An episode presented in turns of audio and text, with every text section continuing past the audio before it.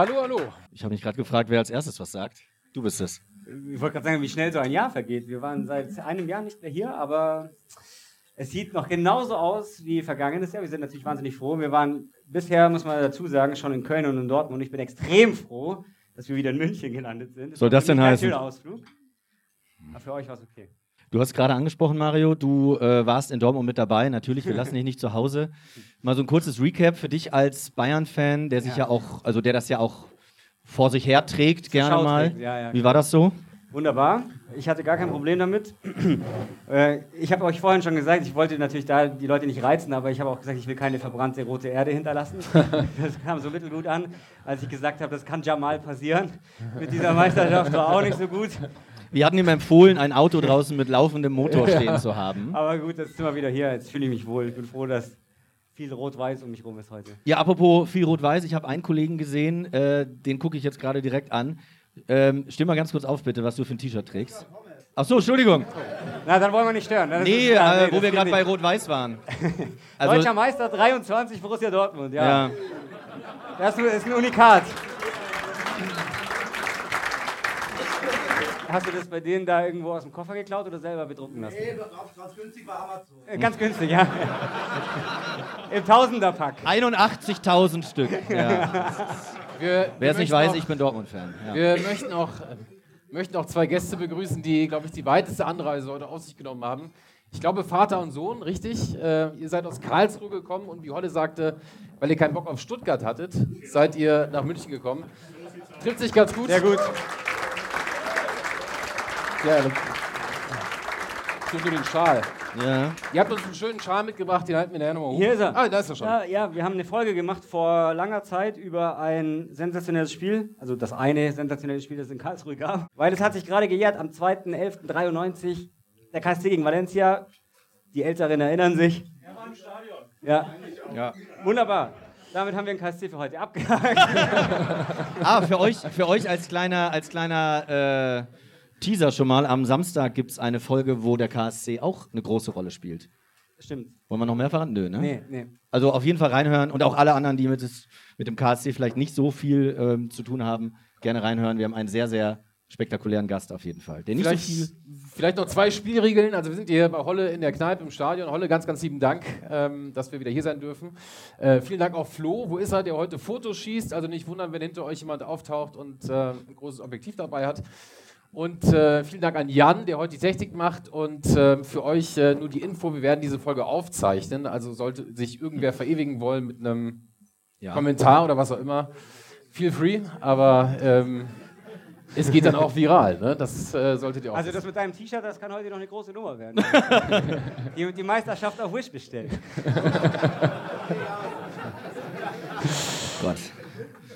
Entschuldigung. Alles gut. Also es tut, es, tut, es tut nur weh, kein Problem. Kein Problem. Tritt nur drauf rum.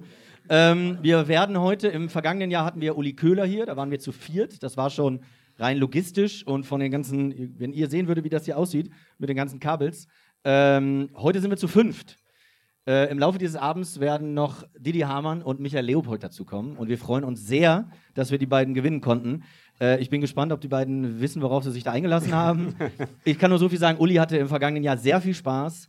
Äh, obwohl er seit gefühlten 50 Jahren an der Sebener Straße zu Hause war, meinte er hinterher, sowas wie hier habe ich noch nie erlebt. Ich war sogar ein bisschen aufgeregt. das fand ich ganz süß. Ähm, Und jetzt ist er nicht dabei heute. Heute ist er nicht dabei, weil er mit der Nationalmannschaft äh, umherreist. Wollen wir noch irgendwas sagen oder wollen wir schon Nee, unseren Gast los. auf die Jetzt Bühne fangen wir holen? Ja? Ja. Dann würde ich sagen, jetzt holen wir schon mal den ersten Gast dazu. Großen Applaus für unseren ersten Gast, Didi Hamann.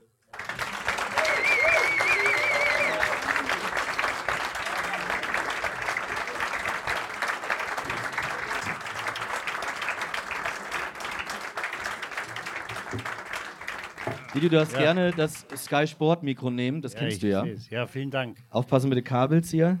Jawohl. Genau. Nicht, dass hier noch am Ende noch wer verletzt. Didi, wie geht's dir? Alles gut, danke, kann mich nicht beklagen. Warst du schon mal hier im Stadion nach Schleißheimer? Ich war schon mal hier, ja. Als Fußballzuseher oder war da eine Veranstaltung? Nee, ich habe ein Interview gemacht mit dem damaligen Co-Trainer vom Hansi Flick. Okay. Die neue, das neue Trainertalent ist jetzt in Sheffield Wednesday. Ah, dann Röhl. Genau. Gut, dass das, gut, dass das, Gut, gut, dass es du weißt, mir ist es entfallen. Geil, und ich dachte, das war schon der erste Test. Ja, war's auch, war's auch. Genau. Ihr merkt, als Experte muss man es nur gut verkaufen können. Ja. Okay? Also, alles gut. Ja, ach so, okay, das heißt, du warst für einen Termin hier. Ja, heute sind Ja. die ganzen Leute hier wegen dir und wegen Leo hier, den wir auch gleich dazu holen werden. Ähm, Didi, wir haben ja in den vergangenen Wochen, ähm, da werden wir jetzt auch nicht sofort drüber reden, keine Bange und auch nicht so viel, gab es ja immer mal wieder Gespräche zwischen dir und dem aktuellen Bayern-Trainer. Als du damals bei den Bayern gespielt hast, da hast du drei Trainer erlebt. Und ich finde, wenn man sagt, oh ja, ich habe unter drei Trainern beim FC Bayern gespielt, das kann ja sonst wer sein. Erinnert sich noch wer an Julian Nagelsmann? Wahrscheinlich nicht. Ähm, aber bei dir waren das Franz Beckenbauer, Giovanni Trapattoni und wer war der dritte? Ich habe es mir aufgeschrieben. Otto. Entschuldigung. Otto Rehagel, natürlich. Du hast unter Franz Beckenbauer dein Bundesliga-Debüt gefeiert. Da warst du 20 Jahre alt. Jetzt mal ganz blöde gefragt, wie ist denn das als 20-Jähriger, wenn dann auf einmal Franz Beckenbauer vor dir steht? Oder warst du da ganz cool und abgebrüht? Du musst das natürlich irgendwo ausblenden und äh, für mich war es großes Glück, weil ich war ähm, bei den Amateuren, kam aus der A-Jugend, habe dann 18 Monate bei den Amateuren gespielt, habe zu der Zeit auch noch etwas weiter vorne gespielt, habe einige Tore geschossen für die Amateure, aber war nie wirklich ähm, so weit, dass ich gesagt hätte, gibt es irgendeine Chance, dass man hochkommt. Und äh, im Winter gab es dann einen Trainerwechsel, wir sind nach ähm, Teneriffa ins Trainingslager gefahren und am Flughafen auf dem Weg zurück äh, kam Franz zu mir und hat gesagt, äh, nichts mehr Amateure, bleibst bei uns. Und äh, das war natürlich ähm, ja, für mich äh, wunderbar, weil das war immer das, was ich wollte, dass ich äh, bei den Bayern in der ersten Mannschaft spiele. Und dann hatten wir wenige Wochen später das erste Spiel im Februar, war es glaube ich 10. Februar oder so, gegen Stuttgart zu Hause. War bitterkalt, vielleicht war wer im Stadion, es glaube ich 15 oder 20 Grad minus gehabt. Und wir waren 17 Leute im Kader. Und ähm, das war das Who is Who des deutschen Fußballs. Und dann dachte ich mir, naja, ist super dabei zu sein, im Trainingslager mal zu sehen, wie die Jungs sich vorbereiten im Olympiastadion und dann auch das Spiel hautnah mitzuerleben. Und dann kam er in die Kabine und dann war ich einer der 16. Und dann hat er mich auf die Bank gesetzt und den Olaf Thron nicht. ja, und das, das war mir dann irgendwo fast unangenehm, weil der Olaf mit einer der besten Spieler war, mit denen ich äh, jemals trainieren oder spielen durfte. Ähm, ja, bin dann auch gleich reingekommen und haben das Spiel leider verloren. Ähm, aber ja, dann war ich mal dabei und wenn Franz nicht gewesen wäre, hätte ich wahrscheinlich den Umweg gehen müssen über eine Ausleihe. Dann wäre der Weg wahrscheinlich um einige steiniger gewesen. Das schaffen wir heute nicht so viele Spieler bei den Bayern, sich quasi über den Amateurstatus zu den Profis äh, durchzutrainieren, zu spielen. Was hat dich damals ausgezeichnet? Also was würdest du mit einem weiten Abstand sagen, war so deine größte Qualität? Weiß ich nicht. Also ich war ja damals offensiver Mittelfeldspieler. Nur wenn du dann bei den Profis spielst, dann brauchst du entweder ein bisschen Tempo oder einen Trick. Und das hatte ich beides nicht. Ja. deswegen, deswegen ist der Weg dann immer weiter zurückgegangen. Und Trapp war dann ein große, ähm, großer Einfluss, weil er mal wirklich das zentrale Mittelfeld, das Spiel im zentralen Mittelfeld, im Defensiven, wirklich nochmal ganz anders erklärt hat. Und ähm, ich glaube, was mich, also ich rede da ungern drüber, aber die Übersicht war wahrscheinlich immer etwas, was mich ausgezeichnet hat. Ich war in der Jugend immer der Kleinste. Also ich bin jetzt mit 16, 17 gewachsen. Das heißt, die Spieler waren alle größer in der Jugend, als ich bei Wacker München gespielt habe. Und deswegen musste ich immer ein, zwei, drei Schritte voraus sein im Kopf. Ja, und das hat mir dann später, glaube ich, sehr geholfen. Und äh, ja, deswegen war das der Anfang damals. Aber Trapp war dann nochmal ja, ein großer Einfluss, würde ich sagen. Und Du musst in dem Fall auch dabei gewesen sein, hautnah, als Trapp immer Autostrada gerufen hat, ist das korrekt? Ja, ja. Was, in welchem Zusammenhang? Das kann die die besser erklären, ich habe es nur mal gelesen, aber Ja, na, das, das Schlimmste war, wenn, wenn die Mitte nicht besetzt war. Und ähm, wenn man sich die Bayern im Moment anschaut, äh, dann ist, da, ist da ziemlich äh, viel freie Fläche, immer, äh, ziemlich viel Autostrada. Was er immer gesagt hat, wenn du im Mittelfeld den Ball hast und nach vorne spielst, einen Ball in die Spitze, damals Klinsmann oder Papa, wer auch immer da war, und der hat einen Gegenspieler im Rücken, was ja oft der Fall ist, wenn er 20 Meter vom Tor spielt, steht da der Stürmer, dass du als Mittelfeldspieler nicht hinterhergehst, weil wenn der Ball oder der Doppelpass, der abgelegte Ball abgefangen wird, dann bist, ist nicht nur der Stürmer ausgespielt, sondern du auch und dann äh, sind da 30, 40, 50 Meter in der Mitte, wo keiner ist. Und das war etwas, was, äh, also was ein absolutes No-Go war. Das hast du einmal gemacht und beim zweiten Mal bist du rausgekommen. Du hast jetzt gerade schon äh, das Wort Amateur mehrmals gesagt. Und Trapattoni haben wir auch schon angesprochen. Ich weiß nicht, ob sich jeder hier im Raum daran erinnert. Ähm, also Didi Hamann einzuwechseln, davon kann nicht nur Rafa Benitez ein, ein Liedchen singen, dass das ganz gut ist. Giovanni Trapattoni hat sich einmal, nämlich am 15. April 95, mächtig in die Nesseln gesetzt. In Frankfurt, es gab Personalprobleme. Zwölf einsatzfähige Profis hattet ihr bei den Bayern nur. Du warst zu dem Zeitpunkt noch Vertragsamateur. In der Startelf der Bayern damals in Frankfurt mit Sven Scheuer im Tor und Sammy Kufur in der Abwehr schon zwei Amateure auf dem Feld. Ähm, dann muss Thomas Helmer nach einer halben Stunde runter. Es kommt Marco Grimm, den hatte ich auch nicht mehr so drauf, Mario, ich weiß nicht wie du. Also der dritte Amateur, noch alles korrekt. Dann aber, ja, man führte 3 zu 2, Trapattoni wollte Ergebnis halten und dachte sich, Mensch, dann bringe ich doch jetzt defensive Power bzw. Stärke und Stabilität. Ich bringe diesen jungen Didi Hamann, den 21-Jährigen. Ja, die Bayern haben 5 zu 2 gewonnen, am grünen Tisch 0 zu 2 verloren, denn du warst der vierte Amateur, der reinkam. Mal ganz blöde. Ach so, und man muss auch dazu sagen, ich habe mir aufgeschrieben, auf der Bank saßen auch Alain Sutter und Michael Sternkopf. Gut, dass du kurze Haare hattest. Vielleicht mochte er Langhaarige in dem Moment nicht so gerne. Ähm, was waren da damals los? Hattest du diese Regel im Kopf? Wenn ich es gewusst hätte, hätte ich es ihm natürlich gesagt. Ja. Äh, Trapp konnte es wahrscheinlich nicht wissen, der war da das erste Jahr oder das zweite Jahr her. Äh, der Auge war ja Co-Trainer. Ähm, Ja. Und äh, wach war er. Ähm, aber äh, mit der Regel war er anscheinend auch nicht vertraut. Und man hätte natürlich im, im, im, Vorfeld des Spiels ähm, schon mal das thematisieren können oder müssen, dass wir, äh, damals gab es ja, glaube ich, nur 16 Spieler oder fünf Ersatzspieler. Ähm, wenn du da vier ähm, Vertragsamateure dabei hast, einer hat ja gespielt oder zwei, der Sammy hat ja angefangen und der Sven Scheuer. Und dann besteht natürlich immer die Möglichkeit, dass du mal die anderen beiden einwechseln musst. Also anscheinend war das kein Thema vor dem Spiel. Ähm, und deswegen muss man den äh, Trapp und wahrscheinlich auch den Auge ein Stück weit in Schutz nehmen. Zwischen diesen beiden, Trapattoni war ja zweimal da bei Ja. den Bayern, was ja auch viele glauben, vielleicht gar nicht mehr so auf dem Schirm haben, die es nicht mit den Bayern halten. Zwischen diesen beiden Trapattoni-Phasen war der dritte Trainer im Bunde bei den Bayern dann dein Coach, nämlich Otto Rehagel.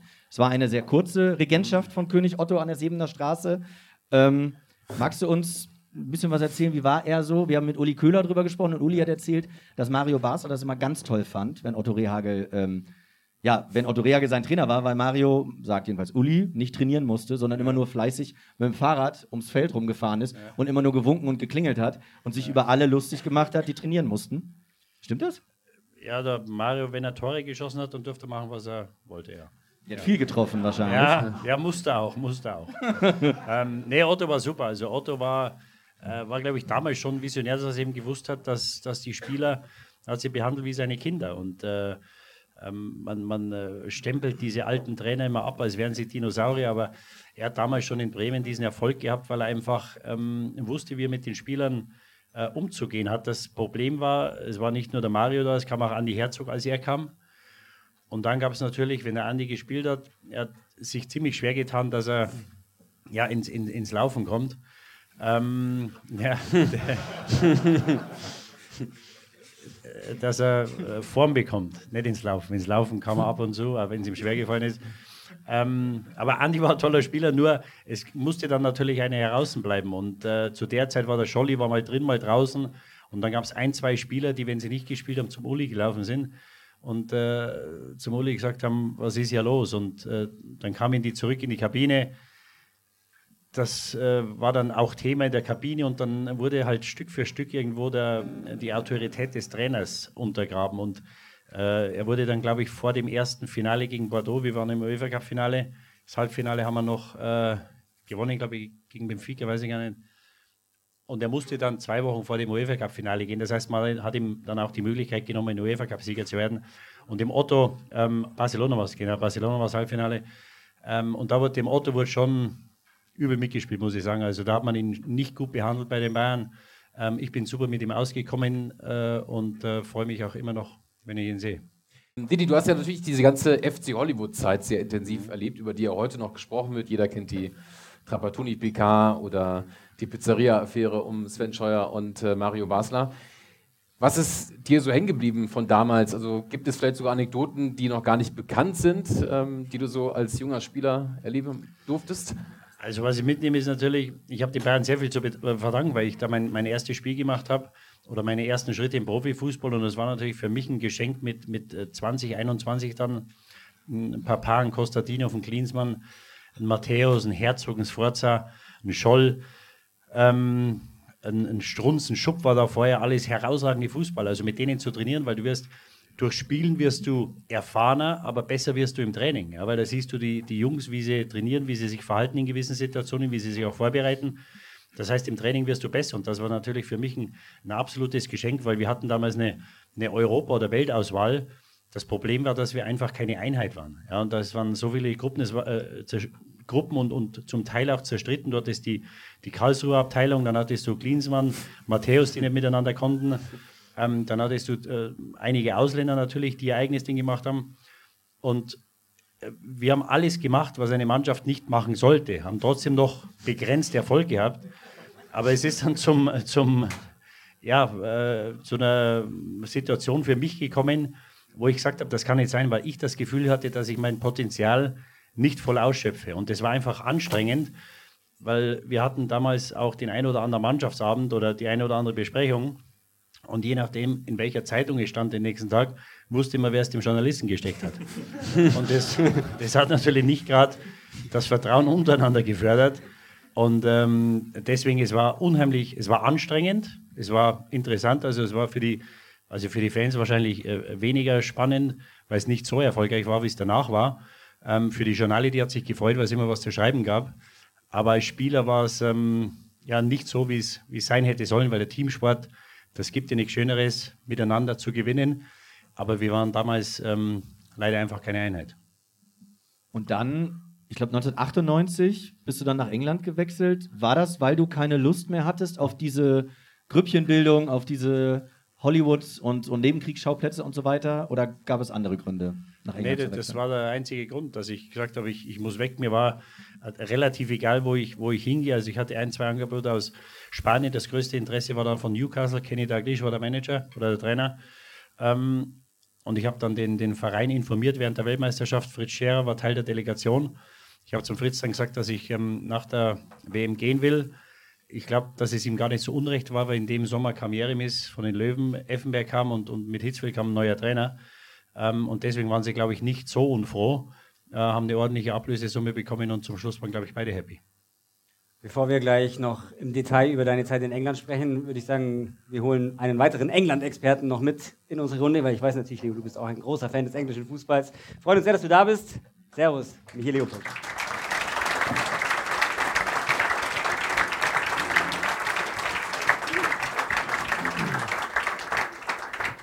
Vielen Dank, freue mich auch. Das ist jetzt ein schönes Bild, dich wieder mit dem alten Premiere-Mikrofon zu sehen.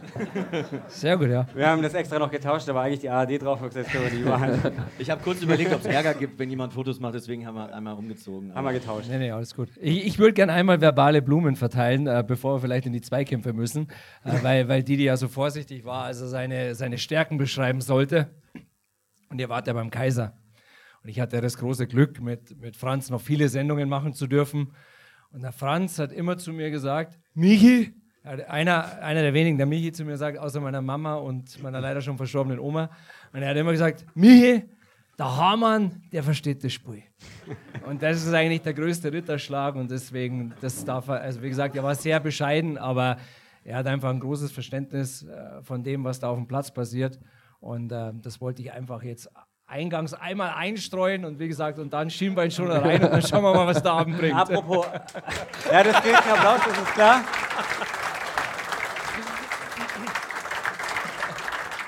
Aber wir reden jetzt über die Zeit in England. Wir versuchen das natürlich, es ist wahnsinnig viel in deiner Karriere passiert. Wir versuchen das in einen Abend alles reinzupacken. Wir haben die Bayern jetzt schon mal äh, besprochen. Jetzt gehen wir in Richtung Insel. Also, wenn ich allein das Trikot schon sehe, oh, da geht ja. mir das Herz auf. Newcastle Brown Ale vorn drauf, also absolut herrlich. War es immer dein Traum in England zu spielen? Hast du immer schon eine, Verbindung dazu gehabt und gedacht, wenn es irgendwie geht, mache ich das? Ja, ich will jetzt nicht sagen, dass, äh, dass äh, ich, ich nur nach England wollte. Wie gesagt, ich wollte äh, damals einfach nur aus München weg. Ich musste da woanders hin. Bin aus der Jugend damals gekommen, bin mit 16 dahin und ich musste einfach was anderes machen. Es hat sich dann so ergeben, dass die das größte Interesse hatten ähm, waren das Jahr vorher im FA Cup Finale, haben sie gegen Arsenal 3-0 verloren und hatten auch sehr viele gute Einzelspieler, von denen einige mh, mm, ans Ende ihrer Karriere kamen. Also John Barnes war noch da, Stuart Pierce, äh, Shearer kam nach einer Verletzung mhm. gerade zurück. Ähm, Gary Speed, äh, der leider nicht mehr unter uns ist, ein ganz toller Spieler. Solano kam im selben Sommer als ich. Ähm, auch Stefan Givage, der Stürmer, der mit den Franzosen 98 Weltmeister wurde. Ähm, Shay Given war im Tor. Also äh, da waren schon, äh, da war schon Substanz. David Betty nicht zu vergessen Ja. im Mittelfeld. Also wir hatten da wirklich gute Spieler. Ähm, hatten dann einen Trainerwechsel nach zwei Spielen aus für mich unerklärlichen Gründen. Nach zwei Spielen, ja. Ja, Kenny Dalglish habe ich geholt und er musste gehen und ich sehe ihn, wenn ich, also ich bin jetzt selten in Liverpool, aber immer, wenn ich nochmal da bin, ich ihn sehe, Ja. äh, dann lasse ich ihn schon immer wieder wissen, dass sein Rauswurf mit mir nichts zu tun hatte. ähm, ähm, wir haben zweimal unentschieden gespielt, er musste gehen und dann kam Ruth Gullit. Und äh, äh, Ruth war ein toller Spieler. ja, Pause, Pause, Pause, Pause. ja, ich habe es Leo gerade gesagt. Ähm, er war selten da. Also nach dem Spiel ging er, kam Donnerstag, Freitag wieder. Und es war damals so in. Ähm, Homeoffice. ja, der hat damals, genau, der hat damals schon Homeoffice gemacht. Jetzt sind wir nach Amsterdam. Steve Clark, der jetzt Nationaltrainer der Schotten ist, war der Co-Trainer. Mit dem hat er bei Chelsea gespielt und äh, der hat dann praktisch das ganze Training begleitet, bis ähm, Rudy äh, Donnerstag oder Freitag wieder aufgetaucht ist. Aber das Training begleitet finde ich auch schön. ja. Nicht geleitet, sondern begleitet. ja, ja, ja. okay. ja. Ähm, und dann haben- war's. Achso. Nee, du kannst gerne, aber ich wollte nur sagen, kannst schon mal das nächste Bild Ja, rein, ja, genau, reindrücken, genau. weil so lange warst du auch nicht in Newcastle, sondern bist dann ja schnell weitergegangen äh, in Richtung Liverpool. Und Leo, ich glaube, das ist auch, du bist natürlich als Journalist hochgradig neutral, ist klar. Aber der FC Liverpool, Ja, total. Ähm, ich hatte immer ein Fable für die Schotten. Ich bin äh, offiziell alt. Es fing irgendwie Ende der 70er, Anfang der 80er Jahre an, fand die Trikots immer Wahnsinn und äh, Graham Souness, Kenny Dalglish äh, waren meine ersten Heroes, warum auch immer. Man hat auch, das kann man sich heute ja kaum noch vorstellen, man hat die englischen Mannschaften einfach auch verdammt selten gesehen. Ne? Das, das musste dann schon Europacup-Finale sein oder mittwochs abends 22 Uhr gab es ein paar Ausschnitte. Und ähm, ja, mich hat das un unfassbar fasziniert. 82 dann die WM, die Schotten, als sie ja nur aufgrund der schlechteren Tordifferenz ausge ausgeschieden sind. Das habe ich aufgesogen. Gordon Strachan, Alan Hansen. Äh, ja, bei mir liegt es tatsächlich ein paar Jahre zurück, dass die Liebe entstand. Auch noch vor Didi. Kurz vor Didi. ganz kurz. Äh, 12,5 Millionen Euro umgerechnet von Newcastle zu Liverpool. Ähm, das ist ja, das ist ja Wahnsinn. 1999, 12,5 Millionen. Ähm, also gab es da auch wieder große andere Vereine, wo du hättest hingehen können? Und warum Liverpool? Ähm, nee, die gab es nicht. Deswegen Liverpool. Ich muss Ich habe dazu voll auf eine sagen, Geschichte jetzt spekuliert. also Arsenal hatte loses Interesse und Arsenal hatte eine tolle Mannschaft zu der Zeit. Also es war die Zeit, äh, als äh, Anelka noch da war, glaube ich. Ori kam da mit Vieira, äh, Petit, Pala und diese, diese Abwehrkette, die auch die Engländer, also Dixon, Winterburn, Adams und äh, Keown. Ähm, und ich hatte da am Anfang wenig Einfluss. Das Interesse von Arsenal war dann doch nicht so groß, deswegen musste ich keine Entscheidung treffen, was ja oft besser ist. Weil wenn ich die Entscheidung hätte treffen müssen zwischen Arsenal und Liverpool, ich weiß nicht, was ich gemacht hätte. Ja. Und äh, deswegen oft ist es nicht schlecht, wenn man diese Option gar nicht hat. Ähm, der Trainer von ähm, Liverpool, Gerard Houllier, hat mich angerufen und gesagt, du, ähm, die stellen sich ein bisschen quer, aber wir kriegen das hin. Du wirst äh, in den nächsten Wochen wirst du Liverpool-Spieler sein. Und ähm, ja, ich habe mich dann hier, ähm, soweit es geht, äh, fit gehalten. Hat dann etwas länger gedauert, bin, glaube ich, zwei Wochen vor Saisonstart erst hingegangen. Ähm, aber war natürlich dann sehr, sehr froh, als, als ich den Anruf bekam, dass es soweit ist. Wie war das für dich, Leo, als Liverpool-Fan, dass Didi Hamann dann für deinen Club spielt? Also war das eine große Nachricht für dich oder damals war es ja auch schon ein großer Kader, also viele andere große Stars? Ja. Ja, willst du nicht die Konfettikanone gezündet? Also, ja, ich habe es zur Kenntnis genommen. Nein, ich- also es war halt ein Transfer wie, wie viele, muss man auch ganz ehrlich sagen, damals. Ne? Und ich, klar hast du hingeguckt, weil du ihn logischerweise kanntest. Bei mir ist es ja auch so, dass ein Jahrgang über ihm bei Wacker ein sehr guter Jugendfreund von mir gespielt hat. Also ich kannte ihn so vom, vom Hörensagen und aus, aus, aus dem Münchner Nachtleben. Und insofern, und insofern habe ich mir gedacht, ja, gucken wir mal, was das wird. Eins ist klar, man hat schon sehr häufig über das Champions League-Finale 2005 gesprochen, wir haben es natürlich jetzt hier auch, aber es ist immer wieder eine Story, über die man reden muss und auch will und vor allem, weil du da bist natürlich. Wir schauen mal ganz kurz rein, zumindest mal die erste Halbzeit, aber wirklich schnell zusammengefasst, weil wir haben nicht stundenlang Zeit heute, aber ein bisschen schon. Also wir gucken mal ganz kurz ins Jahr 2005, erste Halbzeit, Champions League Finale. It's falling, and it's in. A goal in 50 seconds from Milan. Oh, would you believe it? Paolo Maldini, the skipper, has scored it. Lifted into Shevchenko. He's onside this time. He's got Crespo in support. Here's Hernan Crespo, 2 0. Gonna go down the line. Look at that from Kaká. And what a pass, too, for Crespo. And what a goal that is. What a goal that is. Hernan Crespo again. And Milan now playing football out of this world. Also das ist die erste Halbzeit, 3-0 äh, für Milan. Da warst du noch nicht auf dem Platz, das muss man natürlich dazu sagen. Aber jetzt ist sozusagen deine Minute oder deine Stunde gekommen und man hat dich zum Warmmachen geschickt. Aber es war irgendwie wahrscheinlich eine etwas seltsame Situation in so einem Spiel bei 0-3. Ja, also ist natürlich nicht die, die, die, die beste Situation. Ähm, du spielst gegen die beste Mannschaft Europas und das, wenn man sich die Mann, äh, Aufstellung mal anschaut, das war eine Weltauswahl. Und äh, ja, wir kamen in den Reihen. Ich äh, war ziemlich leer, weil ich war zu der Zeit 31 schon, war einer der ältesten, wenn nicht der älteste Spieler bei uns. Und da machst du Gedanken, was könnte man machen, was sollte man machen. Aber ich habe da, ich war einfach leer. Ich habe keine Gedanken gehabt, weil ich gedacht habe, wir, wir haben eine Riesenchance verpasst, das fünfte Mal den Pokal nach Liverpool zu holen. Nach dem fünften Mal darf man ihn behalten. Und sind dann in die Kabine und dann ähm, sagt der äh, Trainer, Rafa sagt, äh, Jimmy, äh, du machst Schluss, Didi, du kommst rein. Und dann habe ich, ich war dann nur, dann ging er durch die Mannschaft, was wir machen, durch die, die Standardsituationen. Also ich war nur vier oder fünf Minuten in der Kabine, bin dann durch einen Tunnel, bin raus und habe mir gedacht, ja, was soll ich jetzt machen? Wir sind 3-0 hinten. Und dann habe ich mich warm gemacht und dann Fans haben gesungen, wahrscheinlich mehr als Verzweiflung als als Überzeugung. Ich habe mich warm gemacht und mit jeder Minute äh, warm machen habe ich mir gedacht, warum nicht? Die haben drei in der ersten Hälfte geschossen, warum sollten wir keine drei in der zweiten Hälfte schießen? Dann denke ich mir, und wenn wir 5 oder 6-0 verlieren, dann hat es nichts mit mir zu tun. Weil dann haben wir das Spiel in der ersten Hälfte verloren. Aber letztendlich war es gar nicht Jimmy Traoré, oder der rausging, sondern. Ja, genau, das Steve wusste ich. Das, das kam dann nachher, dass Steve Finnen ähm, an den Adduktoren Probleme hatte. Und äh, wir hatten in der ersten Hälfte schon mal gewechselt. Und der Trainer hat dann, ja, innerhalb von einer Sekunde die Entscheidung getroffen, weil er eben wusste, wenn ich für Jimmy reinkomme, für Jimmy Traore, Steve Finnen muss nach 60 Minuten raus, hat er keine ähm, Ersatzspieler mehr. Damals gab es nur drei ähm, Ja. Auswechselspieler. Und äh, ja, deswegen hat er das dann geändert. Und ähm, ich war auch etwas überrascht, als ich dann an der Seitenlinie stand. äh, War nicht er- einer sogar schon duschen? Wie geht die ja, Geschichte? der Jimmy ging zur Dusche, als ich rausging. Und dann stehe ich an der Seitenlinie. Und der Erste, der rauskommt, ist der Jimmy, ein voller Monteur. Bei 0-3 immer duschen. Ja. Ja, dann, dann sind wir 3-0 hinten. Die ganze Welt schaut zu, dann stehe ich da und kann nicht rein, weil wir zu zwölf sind. Und da wollte ich den Jimmy natürlich nicht fragen, weil es wird schon einen Grund gehabt haben, dass er rauskommt. Und dann kamen fünf oder sechs Spieler nach Jimmy, kam der Jamie Carragher, dann habe ich gesagt, what the fuck is Jimmy doing here? Und dann hat er gesagt, ja, Finn hat ein Problem im, äh, mit den Adduktoren und deswegen macht er weiter.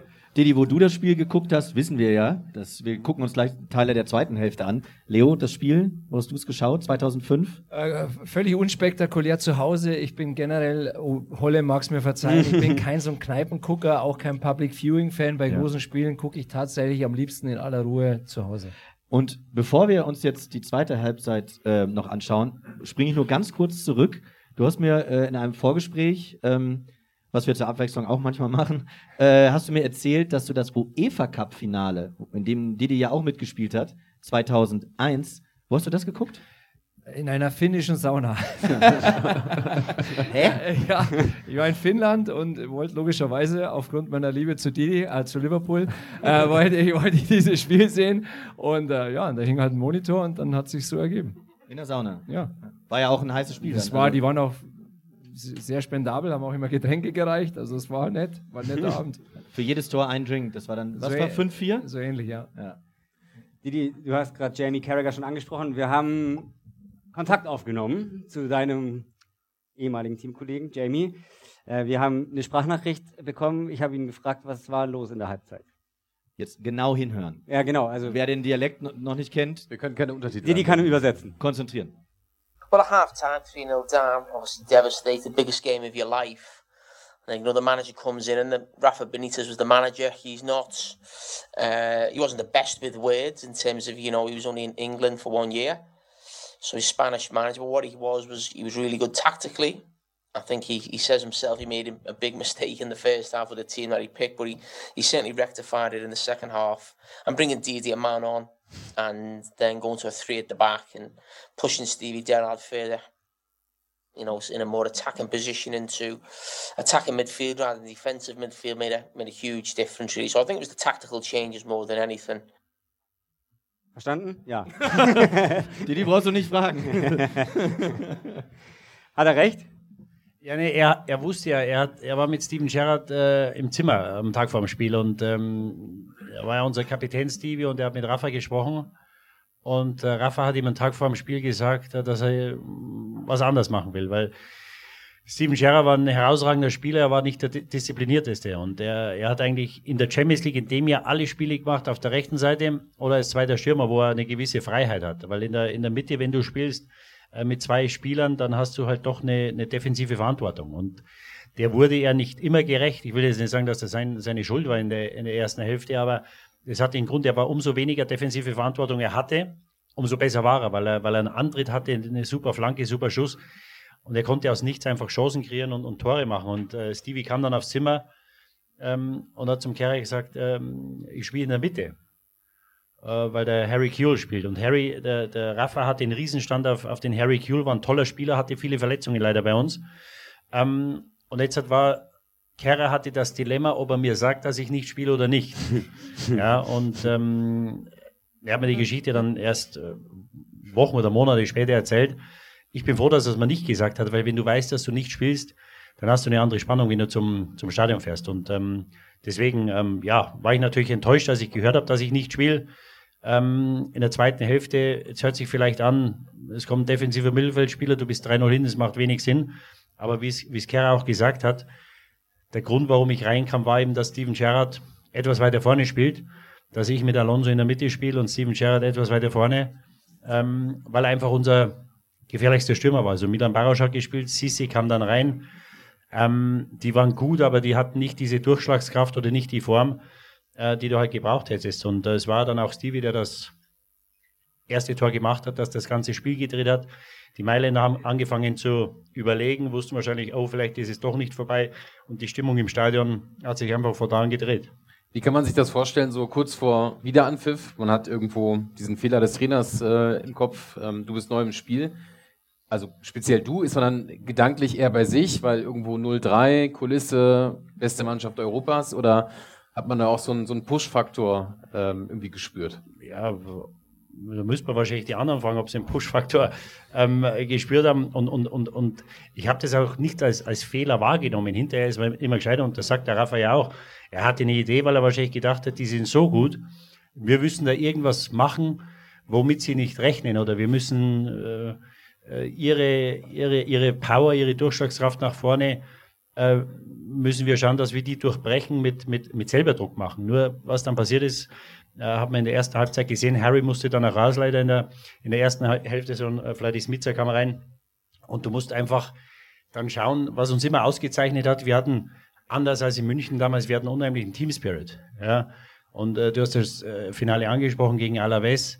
Wir haben in dem Jahr äh, ja den UEFA Cup geholt, den FA Cup und die und den Ligapokal. Wir hätten wahrscheinlich alle drei Finals verlieren können oder müssen. Ja, wir haben das Spiel gegen äh, Arsenal gewonnen. Da waren wir, glaube ich, zweimal in ihrer Hälfte 90 Minuten, haben das Spiel 2-1 gewonnen, mhm. äh, wo Michael Owen zwei Tore macht. Und ähm, also wir wussten, dass wenn das Spiel eng wird, dass wir eine Riesenchance haben. Ja, und du musst halt schauen, wenn du gegen eine bessere Mannschaft spielst. Äh, ich habe das im Studio gesagt, vor, vor einigen Tagen hat jemand gelacht wenn du gegen eine bessere Mannschaft spielst, dann musst du jemand. die andere. Nee, Lach schon wieder, der jemand. Nee, du musst versuchen, die andere Mannschaft auf dein Niveau runterzuziehen. Das ist so. Mhm. Ja, und, äh, und das konnten wir äh, besser als, als alle anderen. Ist uns in der ersten Hälfte nicht gelungen und dann mussten wir natürlich schauen, dass wir ein Tor machen irgendwann. Das kam dann durch einen super Kopfball. Ja, und dann haben wir natürlich innerhalb von fünf Minuten oder innerhalb von sechs Minuten drei Tore gemacht, was auch keiner wusste. Und ich wusste, wenn wir eins machen, schießen wir ein zweites. Und ja. wenn es 3-2 steht, äh, dann werden selbst die besten Mannschaften werden dann nervös. Dass es dann so schnell geht, wusste ich natürlich nicht. Ähm, und ich er, erinnere mich noch an den Ausgleich von äh, Xabi Alonso, der den Elfmeter verschießt. Wir schauen es uns einfach kurz an. Ja, ah, da kommt er. Genau. In towards Gerrard! Hello!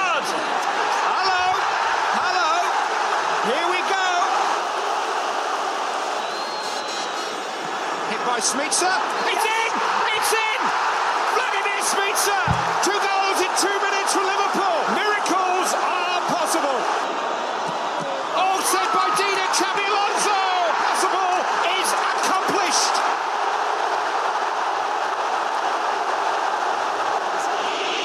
Serginho with the first penalty from Milan. Oh! oh. Harman to give Liverpool the advantage. Oh, that'll do. Gets in that one. And heroic Sagan. It's Pirlo. Oh. He's done it! Terrific stop. Pirlo tried to deceive him with a stuttering runner. Chico misses. He saved it! The European Cup is returning to England and to Anfield. Spätestens jetzt wisst ihr, warum die, die nie den Videobeweis wollten.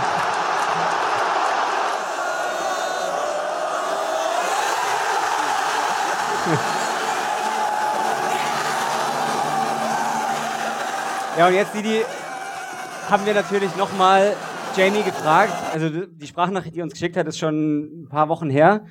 Jetzt ist es so, der Kollege, das wirst du wahrscheinlich besser wissen als ich, wechselt sehr häufig seine Handynummern. Also habe ich ihm wieder geschrieben und dann ging das nicht mehr durch. Dann hat es ein bisschen gedauert und ich hatte dann Jamie Carragher, dann hätte, hatte ich Carragher New, Carragher Newer und die letzte Nummer, die ich bekommen habe, ist Carragher Even Newer. Und da hat er wieder zurückgeschrieben, aber er hat keine Sprachnachrichten mehr geschickt. Aber also wir haben hier quasi, das ist das Original von Jamie.